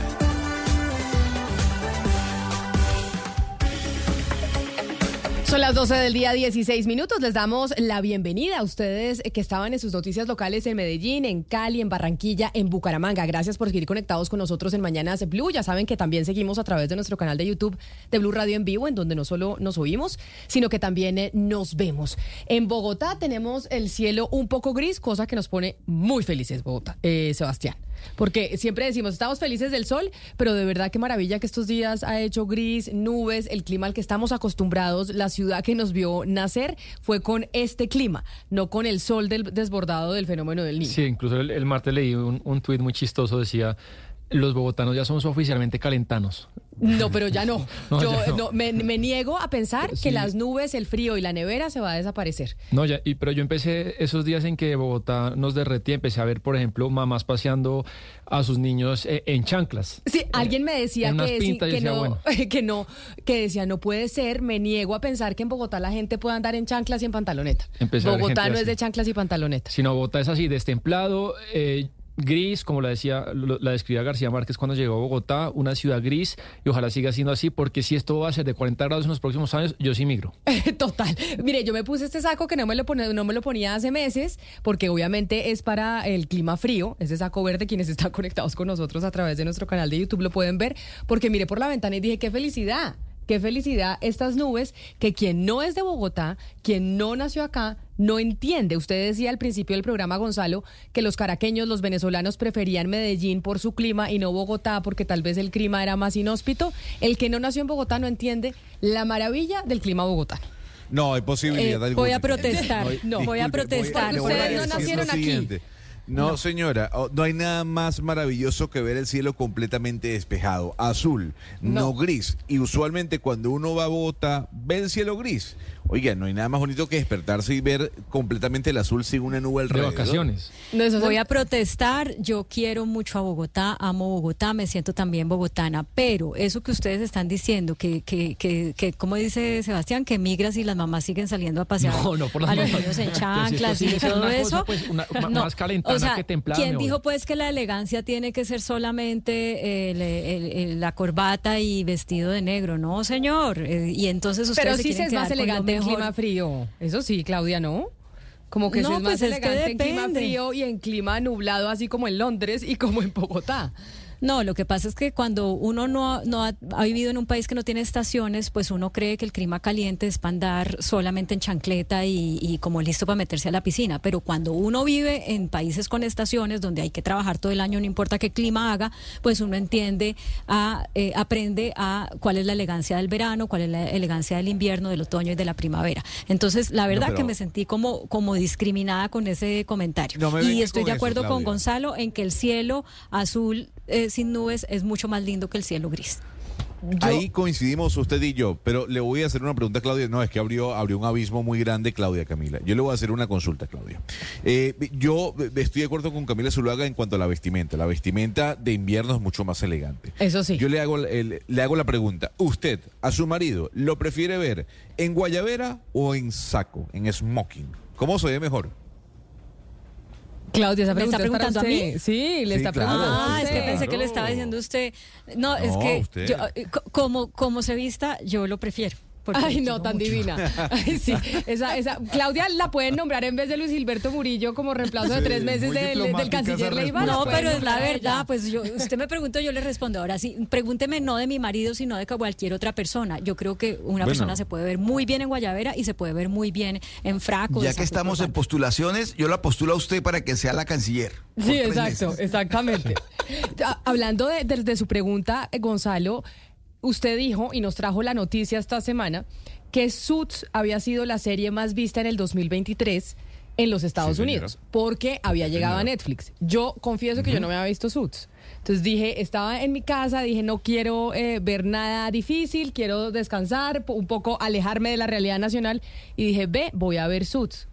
Oiga, me parece Increíble, buenísima. ¿no? Y además, a propósito de los Ama Suits, Harvey Specter. se ven Ama espectaculares Specter, ¿no? esos señores. Que, ma- Claudia, de verdad no hay nada mejor que ver un señor vestido así como se visten esos señores en Suits. Se ven perfectos y absolutamente guapos y vestidos impecables. Y ahí es donde uno ¿Usted dice, se sí, acuerda de esta película que trabajaban todos los que son guapísimos? Es que yo soy tan mala para eso. Ocean Eleven. Eh, Exacto.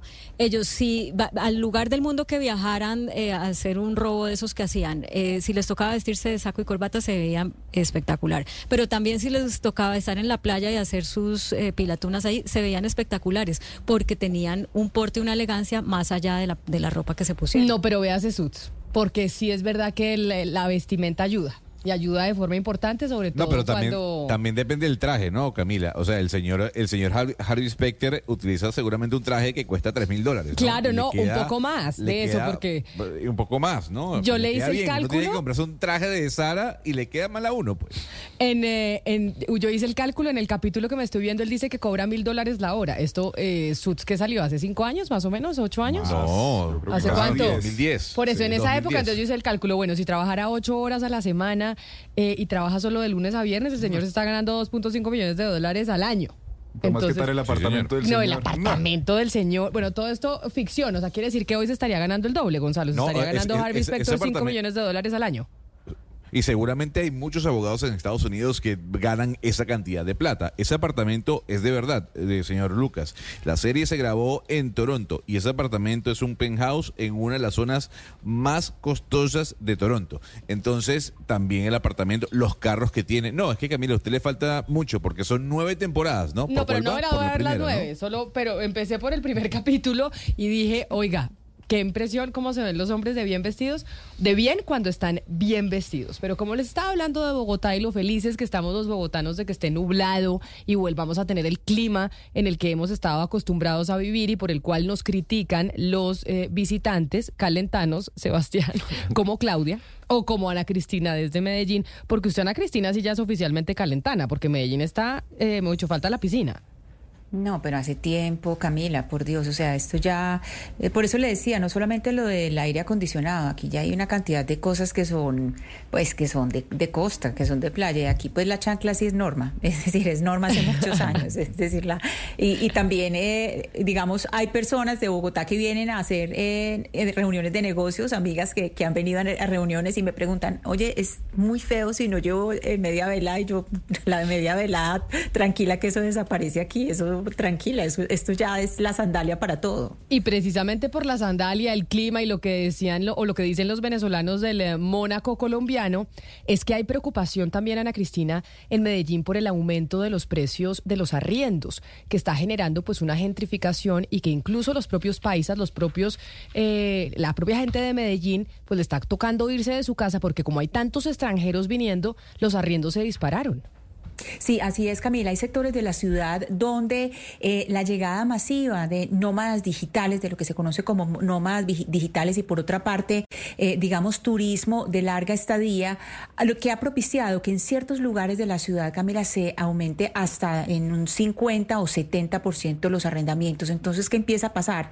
Personas que han vivido toda la vida en un sector, pues ya no pueden vivir ahí, porque ya no tienen cómo pasar eh, los, ya no tienen cómo pagar los arrendamientos y cuando se les cumple el, el contrato o poco antes, pues los sacan porque hay alguien que está dispuesto a pagar el doble o mucho más por ese arrendamiento. Es- esa situación no es exclusiva de Medellín. Yo creo que tal vez es más grave en Medellín, pero eso está pasando yo creo que en varias ciudades del país y en varias ciudades de varios países, porque mucha gente de Estados Unidos, alemanes y demás que tienen una forma de trabajar remota se van a países más económicos, más paradisiacos y tienen la posibilidad de pagar mucho más que la persona que vive ahí y para ellos En sigue siendo una ganga. En España eso es tremendo. Tre- Está impresionante lo de Madrid, lo de Barcelona, lo de Valencia incluso. Pero Federico Estrada es el gerente de La Lonja, el gremio inmobiliario de Medellín, y nos atiende hasta ahora precisamente para hablar de ese tema que, repito, no es exclusivo de Medellín. Señor Estrada, bienvenido, mil gracias por atendernos. Un saludo muy especial para todos ustedes y estoy muy atento a este tema, pues que es de, del mayor interés para nosotros, sobre todo contarles a las personas qué es lo que ha ocurrido en los últimos meses en la ciudad de Medellín. Le pregunto, señor Estrada, ¿en cuánto está subiendo o en cuánto subió en promedio el arriendo en ciertas zonas de Medellín que está obligando incluso a los propios países a tenerse que ir en las zonas donde históricamente habían vivido? Bueno, lo primero, yo quisiera contarles que este fenómeno no es solamente porque esté ocurriendo eh, el tema del turismo en la ciudad. No, realmente el análisis completo también pasa porque en nuestra ciudad y en Colombia también cada vez menos viven menos personas en cada vivienda, entonces eso da lugar a más necesidad de vivienda. Por decir algo, hace unos 7, 8 años el promedio de las personas que vivían en una vivienda era 3.8. Hoy estamos hablando de 3.1 personas por vivienda, que eso claramente da necesidad a muchas más viviendas. Lo segundo es que hasta el año anterior se entregaron muchas menos viviendas nuevas. Y de cada 100 viviendas nuevas vendidas, 20 entran al mercado de arrendamientos. Entonces, el mercado, el, la actividad digitadora, digamos, alimentó mucho menos a la oferta de vivienda para arrendamiento. Y por último, sin lugar a dudas, el crecimiento y el traslado de viviendas que estaban en arrendamiento tradicional y se empezaron a utilizar en vivienda turística, la que se lleva en, plataformas en renta corta, pues vino un crecimiento que se prácticamente se triplicó en tres años en la ciudad. Eso conllevó a un incremento muy importante en los arrendamientos.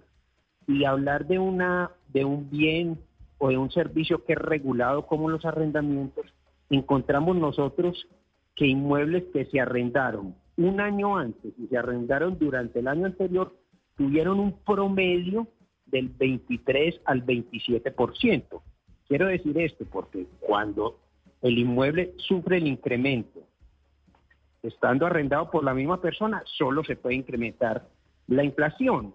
Pero en casos que se desocupaba el inmueble y se volvía a arrendar, pues ahí estábamos hablando de unos incrementos, como mencionaban a Cristina, del 50, 60, 70%. En promedio, entonces, nosotros encontramos entre el 23 y el 27% incremento en los inmuebles de residenciales que se alquilaban. Gerente Estrada, hace poco el representante Daniel Carvalho escribió una columna en que planteaba distintos modelos eh, o exponía distintos modelos que hay en el mundo para tratar este asunto de la gentrificación y, eh, la propiedad raíz. Eh, ¿Qué se ha pensado o cuáles son esas soluciones para proteger a las personas que arriendan? ¿Qué modelos del mundo son exitosos según la visión de ustedes? Esa es yo creo que la discusión más importante que tenemos que dar. La vivienda en renta corta en Colombia está regulada. Lo que pasa es que tiene una, una regulación tan exigente que lo único que hace es generar mucha más informalidad. Yo creo que hay un proyecto de ley que en este momento está hablando de liberar toda la oferta, todo lo, cualquier bien inmueble en vivienda, en una copropiedad, se pueda utilizar en renta corta. Lo que nosotros estamos proponiendo es, venga, que eso no sea tan riguroso para que de alguna manera, digamos, se, se, controle, pero de lo, de lo contrario lo que estamos generando es mucha ilegalidad. En ese orden de ideas, vemos nosotros con muy buenos ojos, y particularmente en Medellín, todos los edificios que para ese uso hoy se están construyendo, que, que está llevando entonces a que la oferta de vivienda en renta corta se haga en edificios especializados.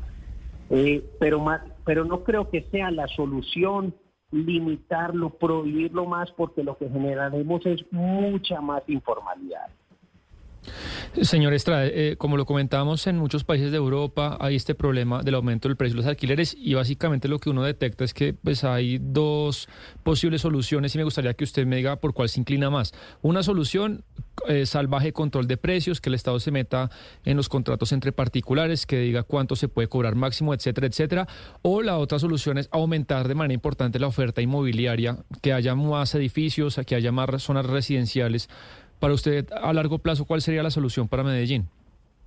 No, sin duda la segunda, porque es que ahora mencionaron eh, España, no, les faltó mencionar Argentina, donde hay unas nuevas leyes de alquileres que inclusive está llevando a propietarios de inmuebles a no alquilarlos para no someterlos pues, a ese problema de, desde, no, desde esos controles rigurosos y eso que está conllevando entonces a que una persona que no paga o que se invadan inclusive las viviendas y restituir el bien inmueble se haga casi que imposible. El tema de los ocupas en España es un tema dramático, donde la gente está invadiendo las propiedades o deja de pagar y se quedan allí y eso lo que hace es restringir más, más la oferta y la demanda supera ampliamente la oferta que existe, entonces hay ese, ese, esa espiral pues inflacionaria tan grande. No, acá por eso tenemos que recuperar las 230 mil, las 250 mil viviendas vendidas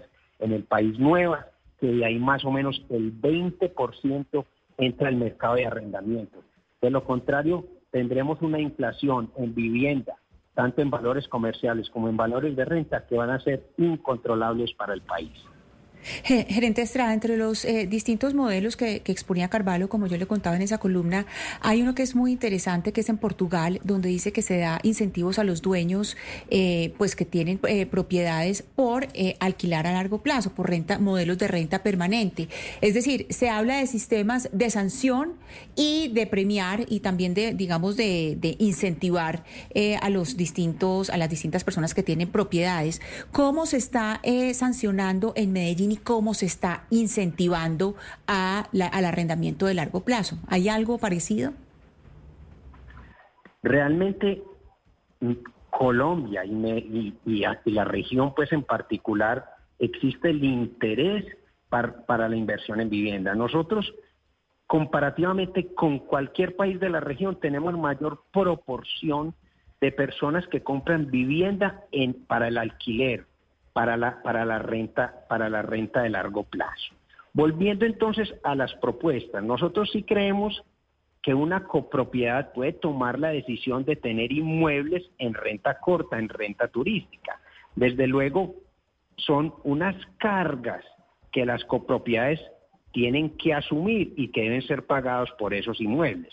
No se trata de prohibir por prohibir y mucho menos liberar pues que amanezcan todas las copropiedades, los edificios residenciales en Colombia, que todos sus apartamentos se puedan dedicar a la renta corta, pero es generarle renta, es generarle realmente las cargas necesarias, porque es que estos apartamentos que se dedican a la renta corta, pues tienen, tienen unas presiones mayores sobre el mantenimiento, sobre la vigilancia. Entonces, en ese sentido, nosotros sí creemos que se debe incentivar la inversión en vivienda para la renta.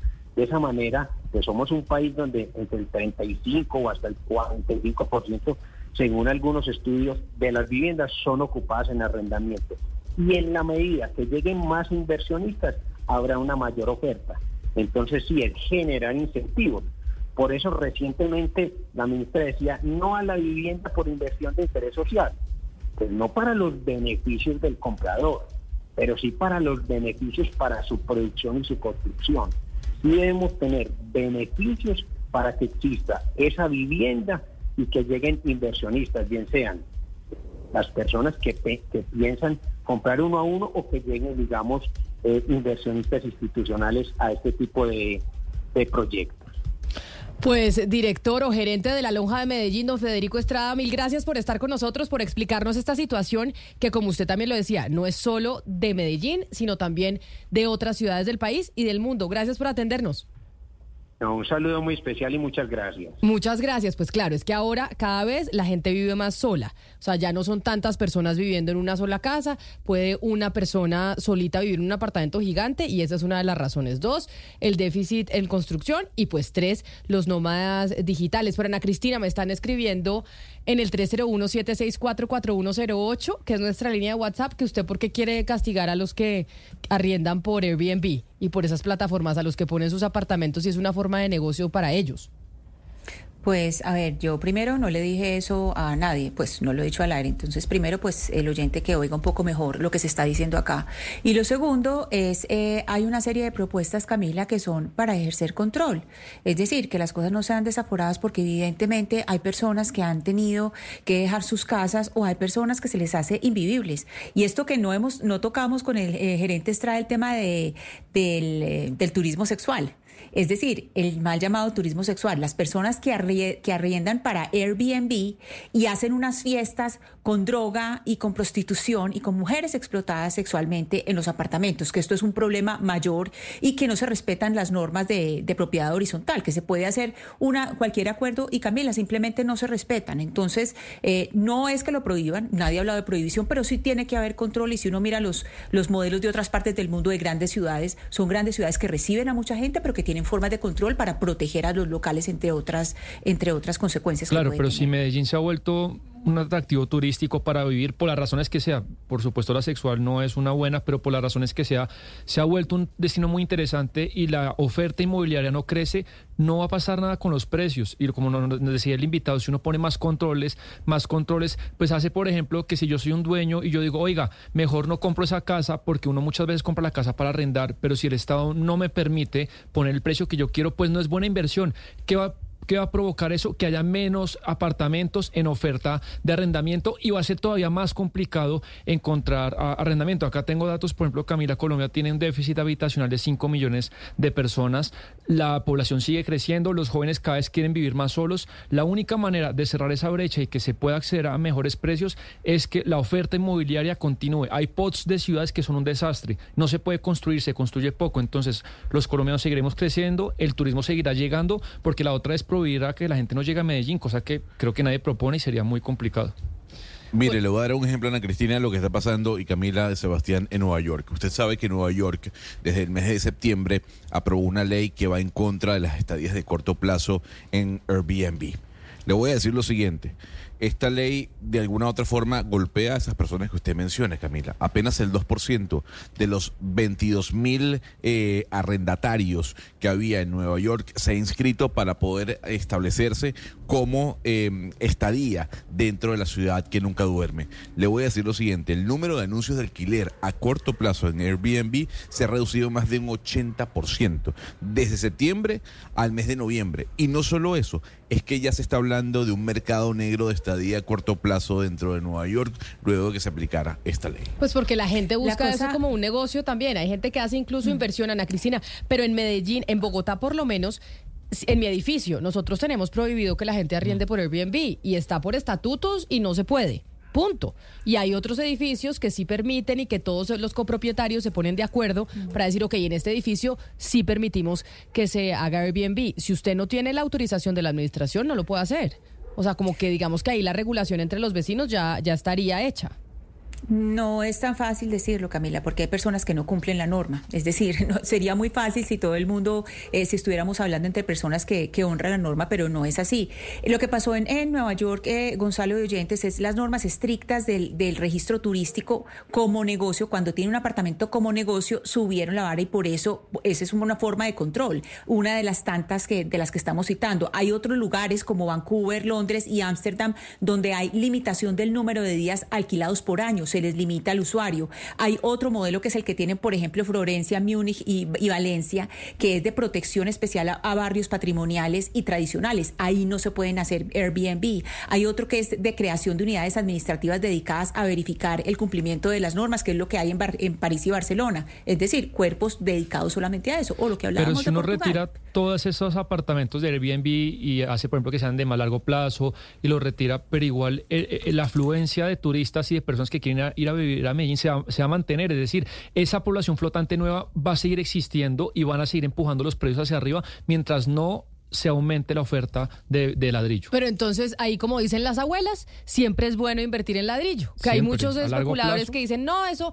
cuando, porque uno eh, de mujer que es más conservador dice, no, yo compro un apartamentico y lo arriendo en vez de ponerme a invertir en bolsa, no sé qué, y los que son inversionistas dicen, no, si usted tuviera esa plata y la moviera en bolsa, eh, se movería mucho mejor y ganaría mucha más plata. Pero vea el ladrillo, la buena inversión que es, Sebastián. y ahí usted lo toca. No está ahí especulando. como Bogotá, como Medellín, que va a seguir creciendo, que son ciudades desarrolladas y aparentemente para nuestros alcaldes es complicadito, no les gusta que se construya, pues entre más gente, la misma oferta, pues mejor arriendo va a tener el futuro. 12 del día, 40 minutos. A propósito del futuro, Col Futuro, que apoyará a cerca de 2.000 colombianos que quieran hacer un posgrado en el, en el exterior gracias a las donaciones y al apoyo del gobierno. Col Futuro va a brindar un apoyo que puede llegar hasta los 50 mil dólares para matrícula, gastos sostenimiento, pasaje y seguro. ¿Usted quiere estudiar afuera, Lucas? ¿Usted alguna vez en su plan ha querido hacer una maestría en el exterior? Sí. Sí está en mis planes, déjeme decir. Está en sus planes, bueno, pues Colfuturo es una alternativa importante para poder pedir la beca. la limitación. La plata. Es carísimo, Camila. Y si, y si nos devaluamos, pues cada vez será más caro. Pues don Jerónimo Castro es el director de Colfuturo y ojo para los que están interesados, las inscripciones están hasta el 29 de febrero. Director Castro, bienvenido, gracias por atendernos. Muchas gracias, Camila, y a todos ustedes allá en el estudio. Director Castro, históricamente se entregan 2.000 eh, créditos beca desde Colfuturo o en esta oportunidad son más los créditos beca que ustedes tienen? Digamos, nunca hemos llegado a los 2.000. El año pasado llegamos a 1.870 eh, y este año esperamos estar cerca de esa cifra. Ojalá pudiéramos llegar a los 2.000. ¿Y qué es lo que tienen que hacer los estudiantes o los que se quieren ir afuera para postularse a Colfuturo? Porque muchas veces por desconocimiento, pues la gente no se postula. Bueno, este es un, un proyecto que hay que construir a lo largo del tiempo. Digamos, uno no lo saca con tirabuzón a última hora, sino que son todas personas que han venido pensando en ir a estudiar por fuera, que han venido afinando su interés, su vocación, su, digamos, eh, su capacidad académica. Eh, y las personas que se van a presentar ahora, pues ya tienen todo ese proceso maduro. Eh, el proceso en sí mismo no es complejo, es www.colfuturo.org y ahí hay un formulario que se diligencia. Colfuturo hace una selección, es un proceso competido, donde escogemos, digamos, un 45% de los candidatos que se presentan, pero se parece como a la maratón de Boston. Son personas todas que saben lo que quieren hacer. Eh, entonces, es, digamos, eso es como una síntesis de lo que, de lo que las personas eh, deben hacer. Eso quiere decir, y es importante que quienes nos están oyendo lo tengan claro, quienes reciben los créditos beca para Colfuturo y se postulan a Colfuturo ya están aceptados en una universidad en el exterior. O sea, ya los aceptaron y están buscando la plata para poder eh, tener más ingresos, para sostenerse, para pagar la matrícula y demás. No, no necesariamente esa es una ventaja muy grande que tiene Colfuturo ahora, y es que la persona, el candidato, escoge un programa, no tiene que estar admitido, va a tener dos años para conseguir la admisión, pero las personas que ya están admitidas tienen una ventaja, digamos, la probabilidad de ser seleccionados es más alta. La selección de Colfuturo es anónima, no importa quién me conoce o a quién conozco, la selección que Colfuturo hace eh, está, digamos, eh, utilizando la información del resultado académico, de la calificación comparativa que le damos a los programas que las personas quieren hacer. Y aquellas personas que tienen admisión tienen una ventaja, digamos, en probabilidad, pero alguien que no tiene la admisión todavía, pues tiene el mensaje de que Colfuturo lo seleccionó y eso le va a servir para conseguir otras becas y seguramente para terminar de definir la admisión. Señor Jerónimo, el incentivo para que las personas regresen es que si regresan, entonces eh, tienen unos beneficios en la forma de pago o incluso unas condonaciones. Pero, ¿qué tanto eso termina siendo más importante para un profesional a la hora de definir si su futuro está en Colombia o si aprovecha las oportunidades profesionales que se le puedan presentar en el exterior? Entonces el esquema de Colfuturo es muy interesante porque es muy flexible. Eh, ¿A qué me refiero?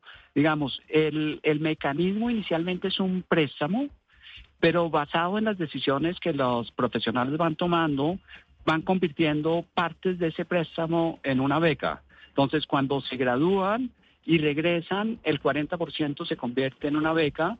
Si se ubican en una ciudad distinta a Bogotá, un 20% más y si trabajan en investigación, educación o en el Estado, un 20% más. O sea, el componente de beca puede llegar hasta el 80%. Pero para responder su pregunta, Claudia, eh, digamos que las personas pueden quedarse hasta tres años trabajando por fuera. Y es una decisión muy personal que Colfuturo perfectamente respeta. Hay algunas personas, digamos más o menos un 28% que deciden quedarse un tiempo mucho más largo. Y esas personas lo que hacen es que devuelven digamos, la totalidad del apoyo que recibieron. La manera como yo lo explico es, eh, todos esos dineros que se devuelven son una solidaridad intergeneración. Es los que fuimos apoyados por Colfuturo, porque yo lo fui, devolvemos una parte importante del beneficio que estamos recibiendo para que otras personas más adelante puedan ir a estudiar por fuera. Director Castro, bueno, entonces digamos que me convenció, me decidí, voy a aplicar para el próximo año. Sí, ya le toca para el próximo año Sí, porque ahorita no está muy encima. No, demasiado encima, ¿de acuerdo? Pero entonces, ¿qué tengo que hacer? Esto es a través de una página web, asumo debo estar ya graduado de un pregrado, ¿hay algún costo de inscripción? ¿Esto cómo funciona? Digamos que la, voy a to- tomar varias partes. Eh, la parte de usted, si usted está cerca a graduarse, se puede presentar. O sea, tampoco tiene que estar graduado ya. Alguien que está un semestre de graduarse o que se va a graduar, y, eh, digamos, o que está en un programa de doble titulación, quiere decir que va a ser dos años de una maestría y va a obtener el título en Colombia y el título por fuera, se puede presentar. Eh, eh, digamos que participar eh, cuesta 50 mil pesos. Eh, aquellas personas que no tienen los 50 mil pesos, pues nos escriben y nosotros los apoyamos. Eh, y es un formulario, digamos, que es persistente, las personas lo van diligenciando, es un formulario que no es para nada difícil de, diligenciar. Tiene inclusive una parte que yo creo que es muy útil para las personas que no saben hacer un presupuesto, que tiene como un, lo que se llama en inglés un wizard, un, como un asistente que va haciendo preguntas y le permite a una persona como construir todo el presupuesto de lo que va a costar su proyecto de estudios y después pedirle a Colfuturo el monto que quiere pedirle. Y es, no tenemos una lista de universidades, eh, todo el mundo está abierto, el mundo, el globo terráqueo está abierto para ir a estudiar. Lo que pasa es que la decisión del programa que cada persona quiere hacer tiene un peso de, digamos, muy importante en la selección de los estudiantes. No sé, Lucas, si eso responde su pregunta. Creo que. Creo que sí, y yo le tengo otra, eh, señor Castro, y es ¿qué tanto ustedes en Colfuturo de alguna manera están eh, sintiendo esta tendencia que hay a que la gente ya no quiere estudiar carreras tan largas o incluso hay jóvenes que no quieren estudiar así tengan las oportunidades, no se quieren de- endeudar porque después dicen eh, la empleabilidad es muy baja o los salarios son muy bajos o sencillamente pues yo me puedo ganar la vida sin necesidad de sacrificarme estudiando cinco años. ¿Qué tanto ustedes están sintiendo esto y si es así, eh, desde esa experiencia, qué recomendaciones harían eh, cuando se habla de una reforma a la educación eh, superior, por ejemplo? Digamos, el mundo educativo es tremendamente diverso y complejo y a veces se generan se hacen generalizaciones.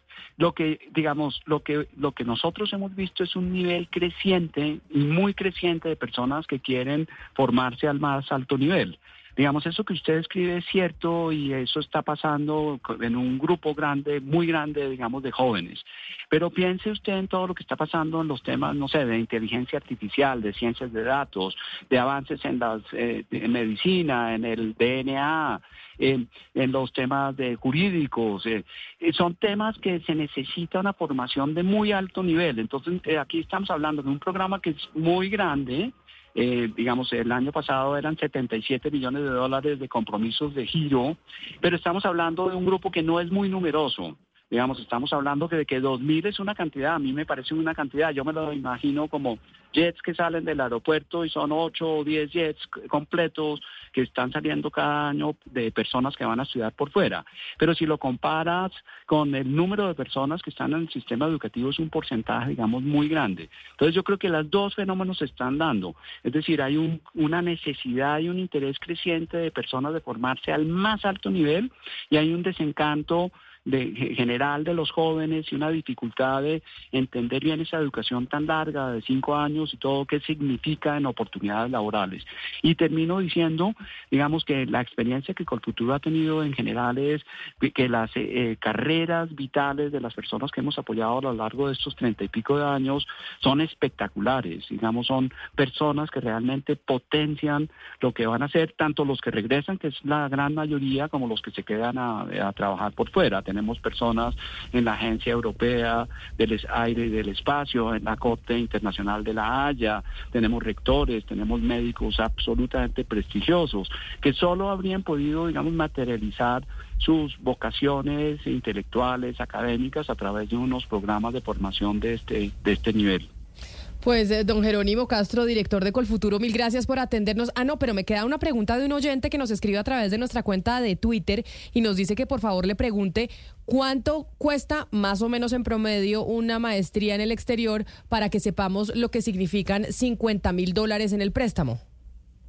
Uy, esa es excelente pregunta y que y, y, digamos refuerza algo que yo dije antes y es que la mayoría de las personas pues digamos escogen sitios diferentes a los sitios más costosos. Entonces, respondo a la pregunta.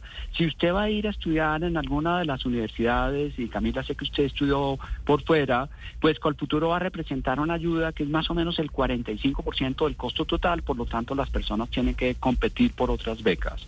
Si usted va a ir a, a Europa continental, a Escandinavia, a Australia, a Nueva Zelanda, con algo menos de los 50 mil dólares, entre 38 y 42 mil dólares, usted puede financiar totalmente solo con, futuro un estudio, digamos, de dos años en una excelente universidad en Alemania, en la Universidad Técnica de Múnich, para poner un ejemplo. Entonces, digamos que depende de, de su escogencia geográfica y también hay veces que los programas que son más costosos, también hay más posibilidades de conseguir becas complementarias. Entonces esa combinación, digamos, no hay una sola respuesta para eso. Pues director Jerónimo Castro, mil gracias por estar con nosotros hoy aquí en Mañanas Blue. Feliz resto de día para usted. Muchas gracias a ustedes y a esos estudiantes que se van a presentar este año muy buenos éxitos y en Colfuturo a la orden. Claro que sí, así que se animó Lucas o no se animó, le toca prepararse para el otro año, pero o usted cuando se quiere y para la otra beca, claro. Es que usted puede tener muchas becas. Yo, por ejemplo, tuve dos.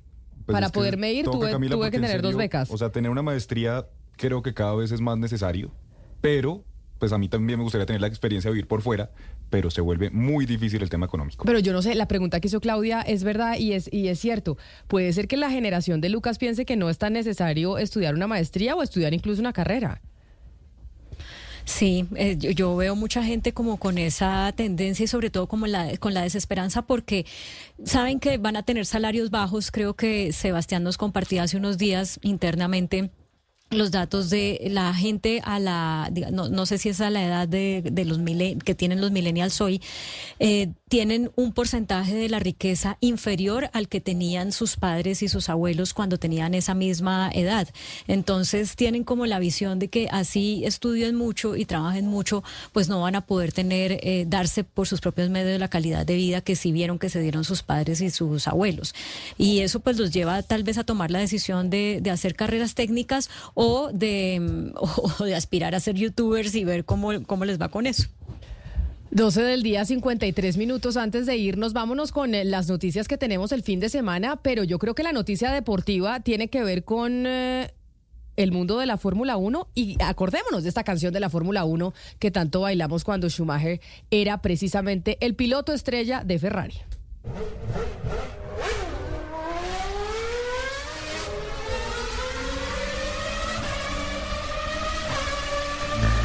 Der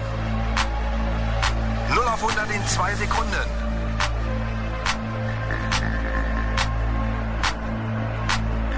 Los geht's. Schumacher.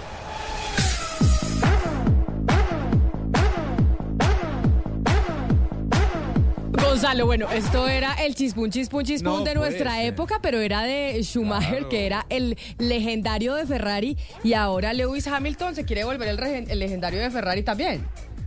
Yo creo que en la actualidad no hay piloto más importante dentro de la Fórmula 1 que el señor Hamilton, ¿no? 39 años, Camila, y el señor parece de 25 y sigue dando de qué hablar porque eh, Ferrari ha, mmm, digamos, ha generado una bomba dentro del automovilismo y sobre todo dentro de la Fórmula 1, que es la mayor categoría de la misma. ¿Por qué? Le digo lo siguiente, Hamilton va para Ferrari.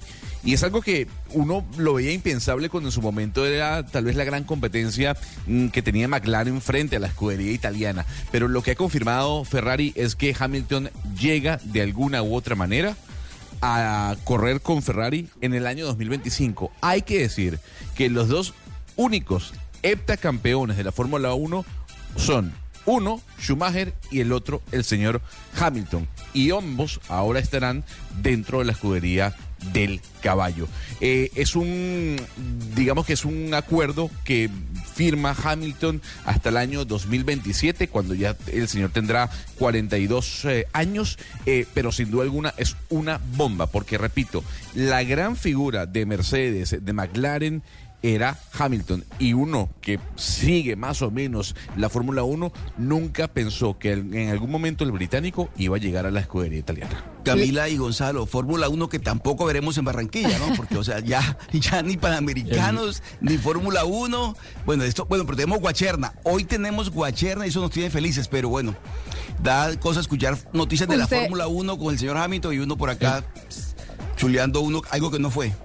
El entusiasmo Gonzalo por la noticia es tal que subió 13% la acción de Ferrari apenas se dio la noticia. Subió- No, es que es una estrella. Acuérdense que Hamilton en algún momento se habló del rumor de que salía con Shakira, ¿no era? Porque lo vieron en Miami saliendo con ella y en un bote y no sé pues, cuántas se fueron de cosas. paseo en una lancha, pero, pero de pronto era, era de amigos. Sí, pero bueno, ahí así que como es amigo de Shakira, le vamos a hacer más fuerza a Hamilton en Ferrari. Este fin de semana hay elecciones en El Salvador, lo que pasa es Sí. que pues no va a haber muchas sorpresas, Lucas. Pues Camila, le leo la última encuesta si le parece. 81% el señor Nayib Bukele, 4% para el izquierdista Manuel Flores y luego está uno de la derecha Joel, San- Joel Sánchez con el 3.4%. Así que salvo mucha sorpresa, con el 80-82% se espera que el señor Nayib Bukele se reelija. Esto ahí medio amañado porque cambiaron la interpretación de la constitución, ¿no? Porque no se podía reelegir. Así que planes de fin de semana, ver las elecciones en El Salvador, que ya sabemos lo que va a suceder, la Fórmula 1 y por supuesto también las recomendaciones literarias de Ana Cristina. Explorar. Imaginar. Descubrir. Estar solos. Aprender. Cuestionar. Oír tu voz interna. Entender. Y entenderte. Viajar. Compartir. Estar acompañados. Ser felices. Ok. Tantas palabras definen la alegría de leer. En Mañanas Blue 10 AM, este es un libro que te va a gustar. Camila, el libro que les voy a recomendar hoy se llama Voyager. Eh, la autora es una actriz y escritora chilena que se llama Nona Fernández. Ella es autora de otros libros como Space Invaders y La Dimensión Desconocida que ganó el premio Sor Juana Inés de la Cruz y estuvo en el Hay Festival. Este libro Voyager es un ensayo pequeñito, es un ensayo muy cortico sobre la memoria. Entra la ciencia médica, la astronomía y astra- la astrología. Y ella lo que explora es las formas en que recordamos. Empieza todo con una escena muy hermosa en que ella lleva a su mamá a hacerse un escáner de la cabeza y empieza a ver todas las estrellitas cuando su madre tiene un recuerdo, un recuerdo hermoso que es el momento en que Nona nació. Y de ahí viene toda una reflexión que pasa a ver cómo recordamos eh, en lo colectivo, es decir, memoria histórica, las formas en que recordamos. Entonces, eh, pues les recomiendo este libro de Nona Fernández, que creció en la dictadura de Augusto Pinochet y que de muchas maneras se emparenta con la historia que hemos tenido nosotros y con las formas que tenemos de recordar como individuos y como sociedad. Voyager de Nona Fernández. Pues de fin de semana también nos vamos con libro recomendado por usted, Ana Cristina. Gracias. Así llegamos nosotros al final de esta emisión en Mañanas Blue. Gracias por acompañarnos. Ya llegan nuestros compañeros de Meridiano Blue. Don Ricardo Espina, ¿tiene más renuncias por ahí? No, por ahora no. No, por ahora no. Crisis en el gabinete. No, ¿Qué pero tenemos? vea, Stalin Ballesteros de Colombia con preeficiente se fue. Entonces, tenemos hoy uno. eh, parece la casa estudio, la casa de niños. La casa Eliminado estudio. por convivencia o por otros motivos. Pero quieren eliminar por convivencia a Laura Sarabia. Lo que pasa es que el gran hermano no la dejó. Sí, pero, pero ojo porque como en cualquier reality, la cosa puede dar un giro. Así que esté pendiente porque Eh, pueden pasar más cosas. Deberían dejarnos votar como antes, que uno votaba para ver quién se iba. Para ver que sí, Eso. deberíamos poder votar. Así llegamos al final de la emisión. Ya llega Ricardo con muchas más noticias en Meridiano Blue. Ahora Blue Radio está en WhatsApp. Las noticias, el análisis y la opinión en su teléfono. Únase al canal de Blue Radio en WhatsApp y manténgase al día de forma rápida y segura. Blue, la alternativa. ¿Tiene un producto natural para la tos? Naturalmente, digan no, no, no a la tos con miel tertos. Con totumo, sauco, eucalipto, miel y propóleo. Una en punto en Meridiano Blue. Buenos días. ¿Tiene un producto natural para la tos? Naturalmente, digan no, no, no a la tos con miel tertos. Con totumo, sauco, eucalipto, miel y propóleo. ¿Y qué otros productos de Natural Freshly tiene? Apetifor, que mejora el apetito. Fibofor, fibra fuertemente natural. ¿Y qué antiinflamatorio tiene? Finacid, la solución antiinflamatoria de origen natural. Solicite productos Natural Freshly, tratamientos científicos con productos naturales. Es un fitoterapéutico, no exceder su consumo. Lee indicaciones y contraindicaciones en la etiqueta. Si los síntomas persisten, consulte a su médico. Registro en Viva. A esta hora, en Blue Radio, las historias, las primicias, los personajes, la música y la tecnología en Meridiano Blue. Con Ricardo Ospina, Silvia Patiño y Octavio Sazo. Es la una de la tarde y un minuto. Seguimos con ustedes aquí en Blue Radio. Es un gusto acompañarlos. Comienza el fin de semana. Hoy es viernes 2 de febrero. Una pausa en las altas temperaturas, lluvias sectorizadas en la capital del país y comenzamos contándoles las noticias más importantes de Colombia y del mundo. Estamos en época de lavarse las manos. Todos dicen, no fue mi culpa. El fracaso de los Juegos Panamericanos de Barranquilla. Habló hace minutos el presidente del Comité Olímpico Colombiano, don Ciro Solano, que era al final quien ponía directamente la cara ante Panam Sports y quien eh, obviamente explicó cuáles son las causas de este fracaso, don Juan David Rivera. Ricardo, buenas tardes. Tras la confirmación de que Barranquilla no logró recuperar la sede de los Juegos del 2027, el presidente del, del Comité Olímpico Colombiano, Ciro Solano, habló frente a los medios de comunicación y esto fue lo que dijo. Y hoy lamentablemente tenemos que decirle al país que hemos perdido en forma definitiva los Juegos Panamericanos del 2027. El presidente del Comité Olímpico Colombiano confirmó que Colombia no perdió la sede con el comunicado del día de ayer, sino que lo había perdido el 2 de enero. Buscar responsables, ustedes más que nadie, que son periodistas, que han investigado toda esta situación, ya ustedes saben qué pasó. Los juegos no se perdieron ayer, los juegos se perdieron el día 2 de enero. En la conferencia de prensa, Solano reveló detalles de, la organización de los Juegos y los problemas que hubo. Primero culpó al gobierno del presidente Duque y al, de, y al ministro del Deporte de esa época, Guillermo Herrera, quien no desembolsó el dinero en junio del 2022 porque ya iniciaba el gobierno Petro y el gobierno Duque dijo que no sabía si el gobierno Petro iba a aprobar estos Juegos. También habló de la ministra María Isabel Urrutia, quien dijo se desentendió de la organización. Finalmente terminó contando que el 21 de diciembre del año pasado, un funcionario del Ministerio del Deporte, del cual no reveló el nombre, le comunicó al Comité Olímpico Colombiano que el ministerio iba a realizar el dinero, lo iba a girar ellos mismos sin necesidad de la intermediación, por lo cual el Comité Olímpico se desentendió estos, esta semana. El 27 de diciembre la ministra llamó al a Ciro Solano y le dijo que había problemas con la transferencia y que debido a Año Nuevo, a partir del 28 de diciembre no iban a poder girar estos dineros porque no había banco ya cuando él se comunica con el presidente de Panam Sport, el 2 de enero Panam Sport ya envía una carta brava porque ya la habían incumplido No, desde pues, enero del 2022. 2 de enero no hay nada que hacer. El pago era el 30 de enero máximo y no se hizo.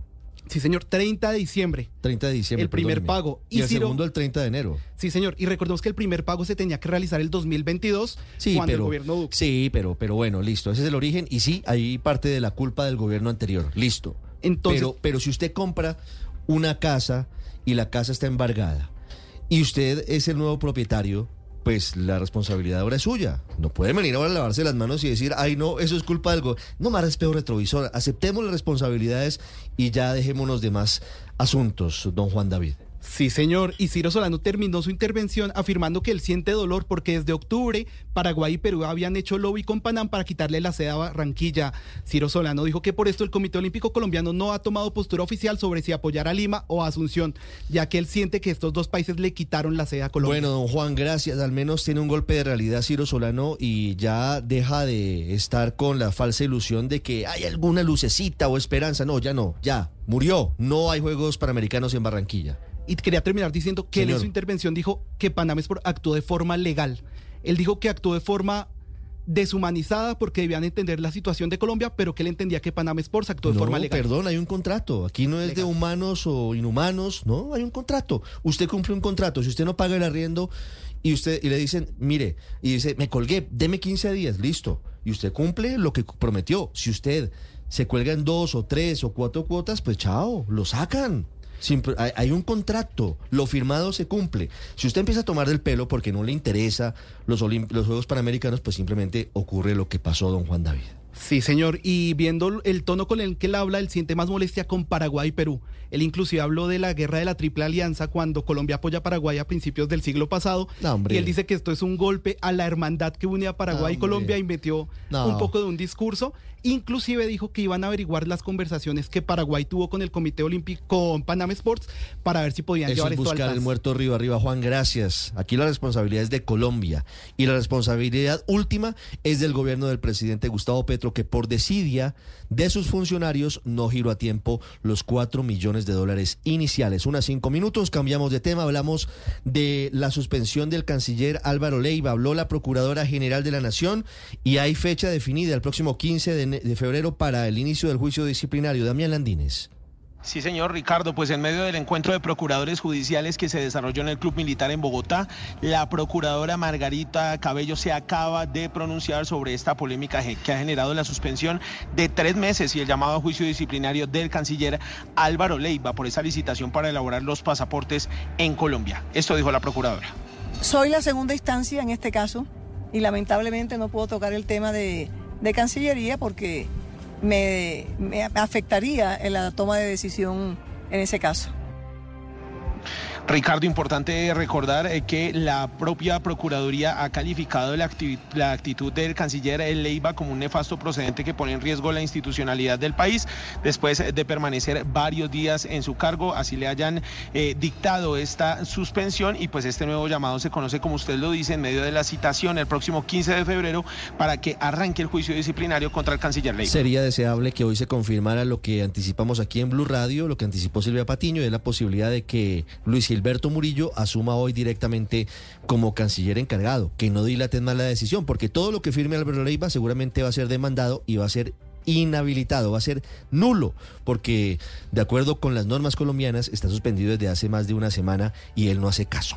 Una siete, respondió el consorcio chino a cargo de la construcción del metro de Bogotá las duras críticas del gerente Leonidas Narváez. Hay retrasos, hay demoras, hay dificultades. Don Felipe García, ¿qué dice el consorcio? Sí, señores, una carta firmada por la gerencia de Metrolínea 1 en la que básicamente dicen que se comprometen con la tarea de solucionar los inconvenientes y dificultades que pueden presentarse en un proyecto de estas dimensiones. Dice la empresa china lo siguiente, que en este momento la obra tiene un avance del 19.46% y el programado a la fecha era del 20,92, es decir, admite los retrasos y dicen que implementarán los planes de recuperación correspondientes para solucionarlos. Mencionan también que están aumentando la cantidad de personal en los frentes de obra y también que están invirtiendo alta tecnología en el aumento de maquinaria pesada y equipo en todos los frentes de obra para aumentar también los rendimientos y velocidad de construcción. Además de esto, Ricardo, están a la espera de la llegada de dos piloteadoras más que apoyarán el trabajo de las cuatro piloteadoras que ya se encuentran en este momento en funcionamiento, dicen ellos puntualmente. Reiteramos nuestro compromiso con Bogotá y su gente y les aseguramos que pueden tener la confianza de que su concesionario Metro Línea 1 entregará a Bogotá el mejor metro. Ojalá el año nuevo chino, el año del dragón, les lleve para impulsar las obras del metro de Bogotá. Una 8. ¿Qué pasa con el aumento de los precios del combustible, de la gasolina y el diésel? ¿Y qué dicen los transportadores de carga, Oscar Torres? Después de que la Federación Nacional de Distribuidores de Combustibles y Energéticos Fendipetróleo informó que desde ayer el precio de la gasolina corriente en Colombia subió un total de 164.49 pesos, mientras que el galón del ACPM subió 162.38 pesos, los transportadores de carga aseguran que entienden estos aumentos y que no se están quebrando los compromisos que se tienen con el gobierno nacional de no aumentar el precio del diésel por cuenta de que se está estudiando cómo replantear la fórmula con la que se calculan los precios del combustible en Colombia. El presidente de Fede Transcarga, Henry Cárdenas. El aumento que se tuvo el día primero de febrero de los combustibles en Colombia son por la intermediación que tienen los mayoristas y los minoristas al distribuir el combustible en las estaciones de servicio, más no es un aumento que eh, establezca el gobierno nacional. Y es que el próximo 7 de febrero continuará la mesa de concertación entre el Ministerio de Minas, el Ministerio de Hacienda, con los transportadores de carga para llegar a un acuerdo sobre las fórmulas del combustible que plantearon las dos partes. Ojo con la vía al alto de la línea, desde hace varias semanas se están advirtiendo hundimientos. Ojo con eso que está ocurriendo en una de las principales vías del país. Nelson Murillo. El director de la Fundación Ecológica Cosmos de Calarcá, Néstor Ocampo, está advirtiendo con pruebas fotográficas en mano que el trayecto entre Cajamarca, Tolima y Calarcá, Quindío se está hundiendo en algunos tramos cerca del denominado Portal Américas. Eh, hemos visto cómo en los últimos tres años más o menos paulatinamente se está hundiendo un tramo de la vía que se encuentra a un lado de uno de los sitios de disposición final de eh, los escombros y el material que sobra del obras que ha tenido problemas de estabilidad. Pues esa inestabilidad de ese botadero ya ha afectado la banca